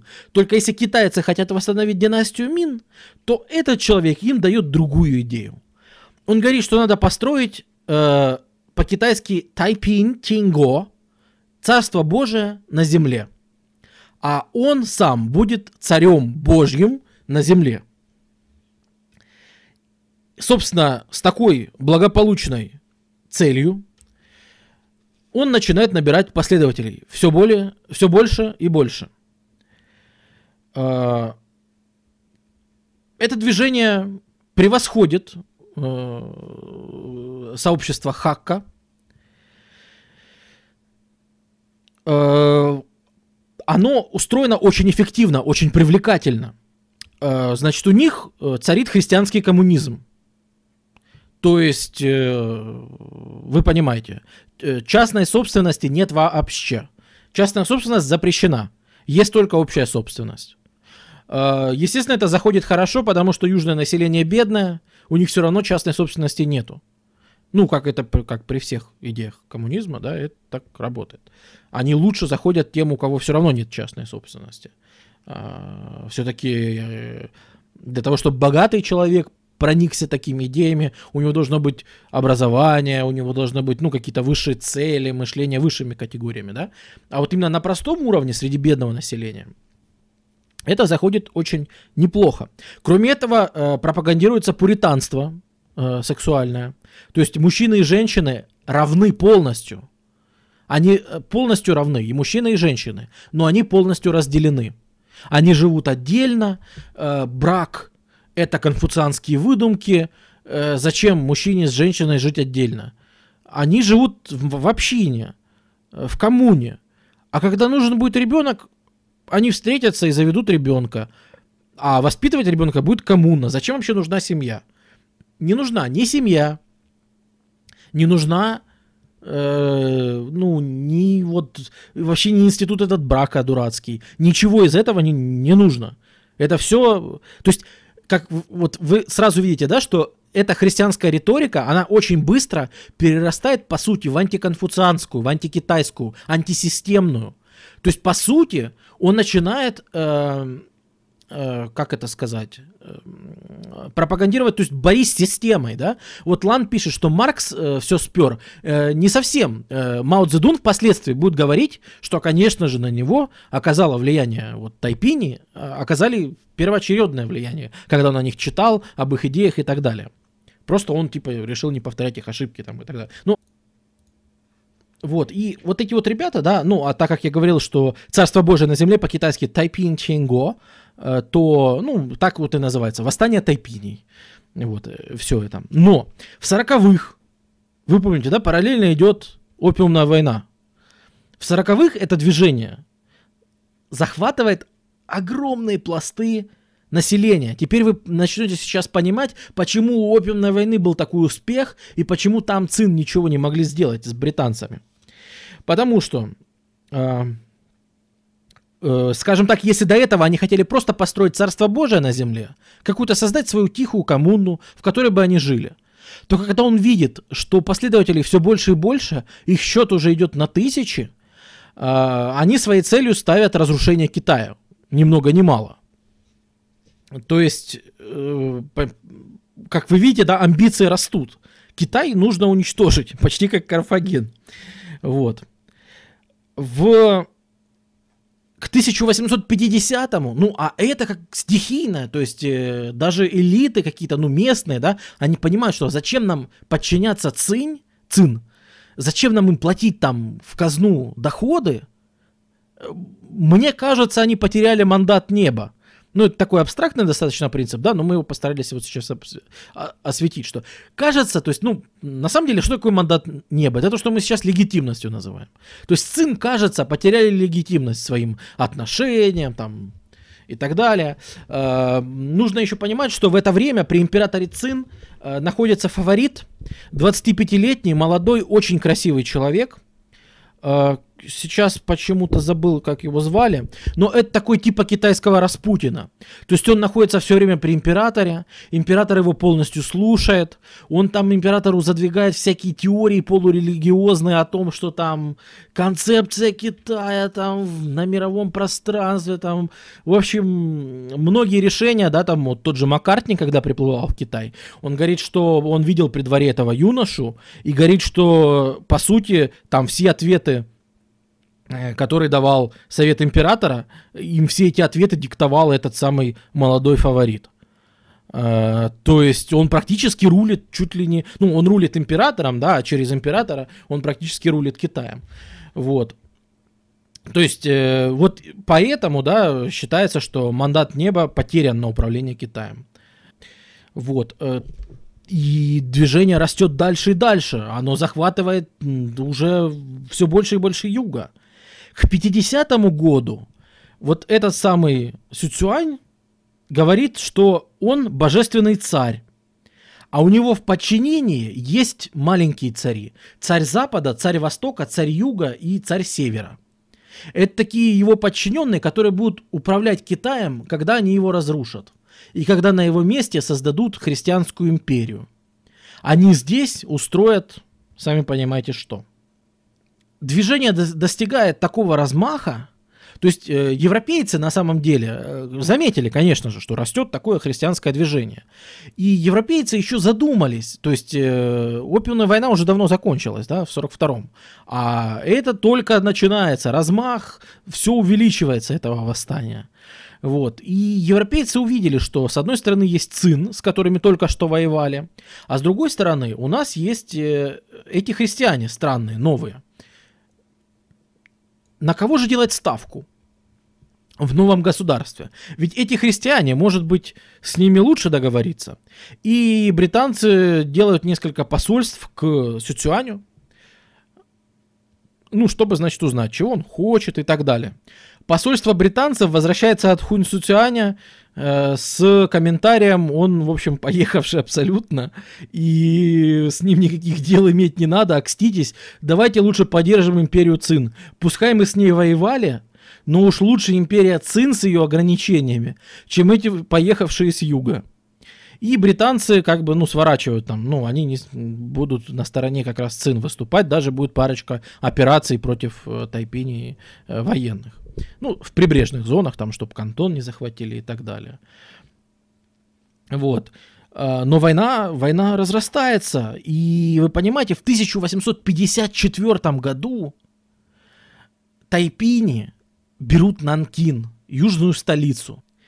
А, никогда до этого у них не было такого города под контролем. У этих тайпини, которые жили в коммуне, жили действительно в аскетизме, э, с разделенными там мужчинами, женщинами и так далее. Э, и мы видим, что они берут этот богатейший город, ведь вы помните, да, Нанкин был южной столицей, Нанкин это старая китайская столица, да, вот если Пекин, он все-таки новый, манжу, манжурская такая, ну, текущая, да, считается, то Нанкин на юге, вот он такой вот старый, он сохранил еще там старые китайские какие-то, а ведь это, вы понимаете, насколько это взывает к чувствам э, рядовых китайцев, что взяли Нанкин, который был столицей тех самых Мин, которые были вот тогда китайцы, помните, раньше. И, то есть они это соединяют, что с одной стороны мы строим божественную империю здесь, христианскую, а с другой стороны мы восстанавливаем китайцев в Китае, а не маньчжурская эта династия Цин. То есть для них это важно, что этнически мы теперь будем китайцы. А, и, а, и тайпини на самом деле потрясены роскошью города. Они его называют божественной столицей, провозглашают. А, делают, ну там, собственно, что это вот будет цен, новый центр этой новой божественной империи, Тайпин Ченго. Значит, э, после этого они там, ну, открывают для себя, что вообще, оказывается, есть, существует такая роскошь, о которой эти люди, которые выросли действительно на бедном юге, они там ничего не знали, что вообще такое существует. И попытки после Нанкина пойти на север, они проваливаются. Там плюс с помощью европейцев, плюс Цин как-то там армию собрал. Э, так-сяк, на самом деле. Армия Цин терпит постоянные поражения а, раз потерпели, два потерпели. То есть армия Цин не может совладать с обычными повстанцами, с которыми до этого давили, а, потому что их очень много. На пике э, в середине 50-х годов, 1850-х, вы вдумайтесь в эту цифру. На стороне тайпиней так или иначе задействовано, в числе просто поддерживающих или участвуют с ними – около 100 миллионов человек. 100 миллионов. Четверть населения Китая тогдашнего. То есть, ну на секундочку. Вы себе представляете по масштабу, что это за событие, и насколько, ну, население Китая, я же говорю, 400 миллионов в, то, в тот момент. То есть э, вы представляете, насколько по масштабам это событие больше, чем какая-то какая опиумная война и первая, и вторая. Но это просто капля в море по сравнению с тем, что на самом деле сейчас в Китае происходит. То есть э, размах потрясающий. Конечно, все разрушается, естественно, там все под откос, так как вообще конфуцианская система, оказывается, теперь не нужна э, и так далее. Что делает Цин? Они вынуждены к чему прибегнуть? к формированию... Вот их армия не справляется. Европейцы помогать не очень-то хотят. А, что делать? Что делать в такой ситуации? Империя Цин не имеет другого выхода, кроме как дать местным элитам... Э, кто такие местные элиты? Это те, кто держит какие-то там ну, то, что мы назовем производство местное, э, какие-то заводики, э, это образованная элита, которая занимается торговлей, производством, и так далее. Ну, то есть сейчас бы мы их назвали, наверное, олигархи. Э, и правительство ЦИН отдает право олигархам собирать собственные армии и вооружать их на свой счет. То есть олигархи имеют право набирать свою армию и выдать им оружие, лишь бы они боролись с этими тайпинями, которых уже 100 миллионов в стране. То есть любыми средствами победить этих тайпиней. Через некоторое время, через несколько десятилетий, это страшно аукнется, потому что именно сейчас, представьте, что каждый местный правитель, царек, получает в, свою власть свою личную армию. Да, она будет воевать с тайпинями, и, конечно, она их победит. Но вы что думаете, они так просто от своих личных армий откажутся, когда, заво... когда война закончится? Вы что думаете, они просто сдадут свои армии, причем прекрасно вооруженные? вооруженные лучше, чем армии ЦИН, чем государственная армия. Почему так сделано? Да потому что, пожалуйста, потому что... Э, э, потому что армия Цин не могла побить тайпиней, а вот эти вот частные армии, особенно выделяется армия Хунан, Э, которая, ну, она тут же на юге, да, но она тут же прямо в логове тайпиней бьет этих тайпиней и изгоняет их отсюда. И потом тайпини будут э, такой юго-восточный регион больше контролировать. То есть там, где началось это восстание, его там скоро не будет. Оттуда его прогонят как раз частные армии. Э, сладкий пончик, спасибо за подписку. Э, действительно их отсюда выгоняют. Это работает, это работает. Но потом, да, это появится тем, что власть императора, которая до этого была непоколебимой, она теперь распыляется на много более мелких э, местных царьков. скажем так. И впоследствии эти царьки в итоге будут, ну, это ладно, мы еще к этому перейдем, это, я же говорю, если дойдем до гражданской войны в Китае, а я думаю, теперь логично, что одна подписка осталась, я думаю, что дойдем. Вот. Эм, это еще здорово аукнется. А, а что же, что же сами тайпини? Ну хорошо, на них нашли. Их смогли отбить от Пекина. Дважды, кстати. Две армии тайпиней погибли на походах к Пекину. То есть потери там, ну просто страшные. А, сейчас пытаются посчитать, сколько во время всего этого восстания было погибших. Ну, так, разброс, конечно, вы сами себе представляете, да? От 20 до 30 миллионов. Ну, разброс в треть это очень серьезный разброс. Но даже если 20 миллионов для гражданской войны, это озвереть какие потери. То есть то, что население Китая выросло до 400 миллионов, он очень быстро начнет терять такими же темпами. То есть в Китае разворачивается, разворачивается, раскручивается на полную силу этот механизм. Нет, господа, это еще не все. Мы сейчас будем продолжать и продолжать. И я думаю, смайлика Омг здесь еще будет, еще в чате его поставят. Потому что пока здесь разворачивается вот это вот все, колесо, значит, смерти, это в северных провинциях, там, где вот казахи, э, это самое, ну, смешанные, да, там казахи, уйгуры живут и так далее, поднимается другое восстание, совершенно с другими целями – поднимается восстание Ньен, который не имеет отношения к тайпиням, и в котором тоже задействованы миллионы человек. Uh, они поднимают восстание uh, просто так, ну как это сказать, просто потому что они чувствуют, что империя Цин слаба, а они еще были не сильно интегрированы, то есть они скорее за свою независимость отдельную, они не за перестройку Китая они э, вот хотят как бы для того, чтобы отделиться, для того, чтобы жить, ну, самим, они тут поднимают восстание. Армии Цинз, они тут запарившиеся с тайпинями, их перекидывают на север, пытаясь что-то сделать. Но при перекидывании на север, вы думаете, это все? Нет. Когда в Китай приходит беда, она приходит не одна и даже не две. Э, Желтая река и река Янзы выходят из своих берегов, начинаются страшные наводнения.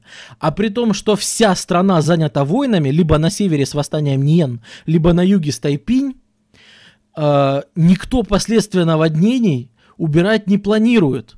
Здесь закап, затапливаются огромные рисовые поля, э, там пропадает урожай, наступает еще, то есть после наводнений, в них все гибнут, конечно же, да, за этим приходит еще и период голода, а при этом при всем идет война, и все умирают, эм, ну, то есть, просто пандемониум реальный происходит. Эм, как-то мы в этой ситуации забыли про Хун Суцюаня. А что же он? А что же он? А он, странное дело, Взяв Нанкин, элита тайпиней познакомилась... Извините, голос проседает немножко. Взяв Тайпинь, элиты тайпиней познакомились с роскошью. И продолжая э, разговаривать о том, что необходим аскетизм, необходимо всеобщее равенство – и Царство Божие на земле,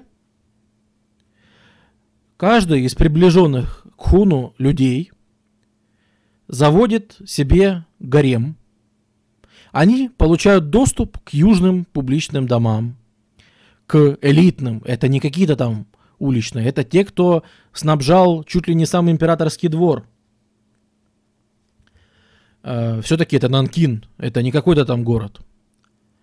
Они разбирают этих самых красивых девушек страны, начинают с ними жить.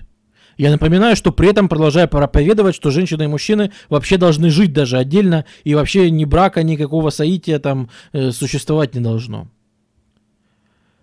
При этом э, самого э, Хун э, Сюцюаня начинают носить в паланкине на руках. Едят они исключительно из золотых и серебряных блюд. Эм, употребляют абсолютно всю рожь, которую знают. То есть, а, естественно, из фарфора. Э, живут, естественно, одеваются в шелка. Становятся очень закрыты. То есть, никто, кроме самых приближенных людей, о которых мы, кстати, и знаем, что это происходило по их там дневникам и так далее. Э, мы, собственно, и знаем, что это происходило. Э, вот происходит еще и вот это. Э, то есть он закрыва... становится очень закрытым. Он живет сам в своем дворце в Нанкине, ну, в летнем императорском дворце, да. Э, сам никуда не выходит. О, Бенита, спасибо. Майлстон активирован. Гражданская война в Китае будет. Когда? Не знаю, будем в теме уточнять на форуме. Но теперь она будет точно. Эм, то есть э, как-то оказалось, оказалось, что когда, несмотря на тот образ жизни, который они проповедовали, когда они столкнулись с роскошью, против которой они были, они ее напора не выдержали. Ну, то есть, то есть, не выдержали. И на самом деле это довольно сильно подрывает авторитет, потому что, ну, все-таки такие вещи не скроешь. Ну, скроешь ты их месяц, ну, два. Ну, люди же видят. Они же видят и элиту. Они же видят и тех, кто, э, тех, кто окружает э, этого царя, скажем так, Божьего. Да, вот, собственно, карта восстаний. Э, начиналась она э, в провинциях Хунан и, э, ну, вы, вы помните это, да? Но отсюда их вы, выбивают мы об этом говорили, что армия Хунан, она их отсюда выбивает. То есть вот красным закрашены, и вот с Нанкином в столице, это, по сути, Тайпини в 50-х годах. Ну, Царство Божьего у них не особо получилось, поэтому, наверное, можно считать неким провалом, значит, то, что у них тут получилось. И вот со второй половины 50-х движение идет к упадку, его бьют, опять же, частные армии. Э, тут немножко европейцы. Вот европейцы развивают Шанхай, а, естественно, новые эти тайпини, они Шанхаю очень сильно мешают жить. Вот, то есть их и европейцы не жалуют, которые тут присутствуют. Э, плюс тут подходит время второй опиумной войны, о которой уже поговорим в следующий раз. Короче, как бы то ни было, в 1864 году приближенные нашего товарища, убивают, и восстание рассыпается, и с плохим лидерством. Дело в том, что генералы, которые вели Тайпинское восстание, да, они погибли еще в 50-х, вот в тех проваленных попытках захватить Пекин. Помните, мы говорили, две армии положили, и там были два самых их способных генерала. И такой удар на таком раннем этапе, они от него не смогли оправиться. Несмотря на то, что 100 миллионов человек участвовало в этом грандиозном восстании, несмотря на то, что разграбили, убили они тьму людей и сами погибли в огромных количествах, добиться сильных успехов, они не смогли в основном из-за организации. А вообще-то возможности у них были все контролировать просто весь Китай. То есть, по сути, Китай чудом, чудом пережил Тайпинское восстание. И, собрав силы в кулак, смог подавить и восстание Ньен на севере. И вот так. 1864 э, год. Заканчивается восстание. Империя Цин, изможденная наводнениями, э, голодом на юге, восстаниями, европейскими опиумными войнами. При этом говорим, да, постоянно упоминаем, что вся страна при этом сидит на опиуме. Черт возьми. 1864 год. Цин понимают, что что-то не так. Кажется, кажется, мы что-то сделали не так кажется, грядет беда. О том, как династия Цин пыталась, пыталась выбраться, о узурпаторше Циси, самая знаменитая императрица Китая.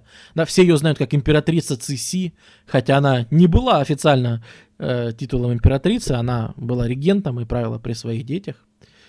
И одном, и втором, и третьем. Что же, как же, как же Цин пытался в следующие 50 лет что-то сделать? Какие реформы, почему не получились или получились, а какие, может, и получились? А ведь мы вспоминаем, что, да, а сейчас ведь Китай открыл свои порты. В Китае начинается свободная торговля, которая на самом деле юг забустит сейчас очень неплохо. И так далее. Еще в составе Приморья, еще очень-очень много чего нас ждет впереди. А, на следующем стриме у нас будет вторая опиумная война, у нас будут попытки реформ и правления ЦСИ, у нас будет восстание Игетуании, э, и у нас будет, по сути, распад э, Цинской империи в 1911 году. Кстати, сегодня 104 года с того момента, как началось последнее восстание 1911 года, которое положило конец Цинской империи. То есть, по сути, сегодня 104 года, э, ну, годовщина, да, э, конца Цинской империи.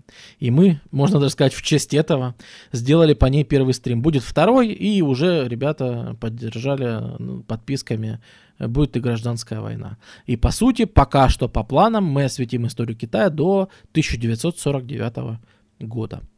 Э, возможно, когда-нибудь я возьмусь и за Мао Цзэдуна, конечно, то есть и большой скачок, и, ну, по сути, до Дэн Сяопина.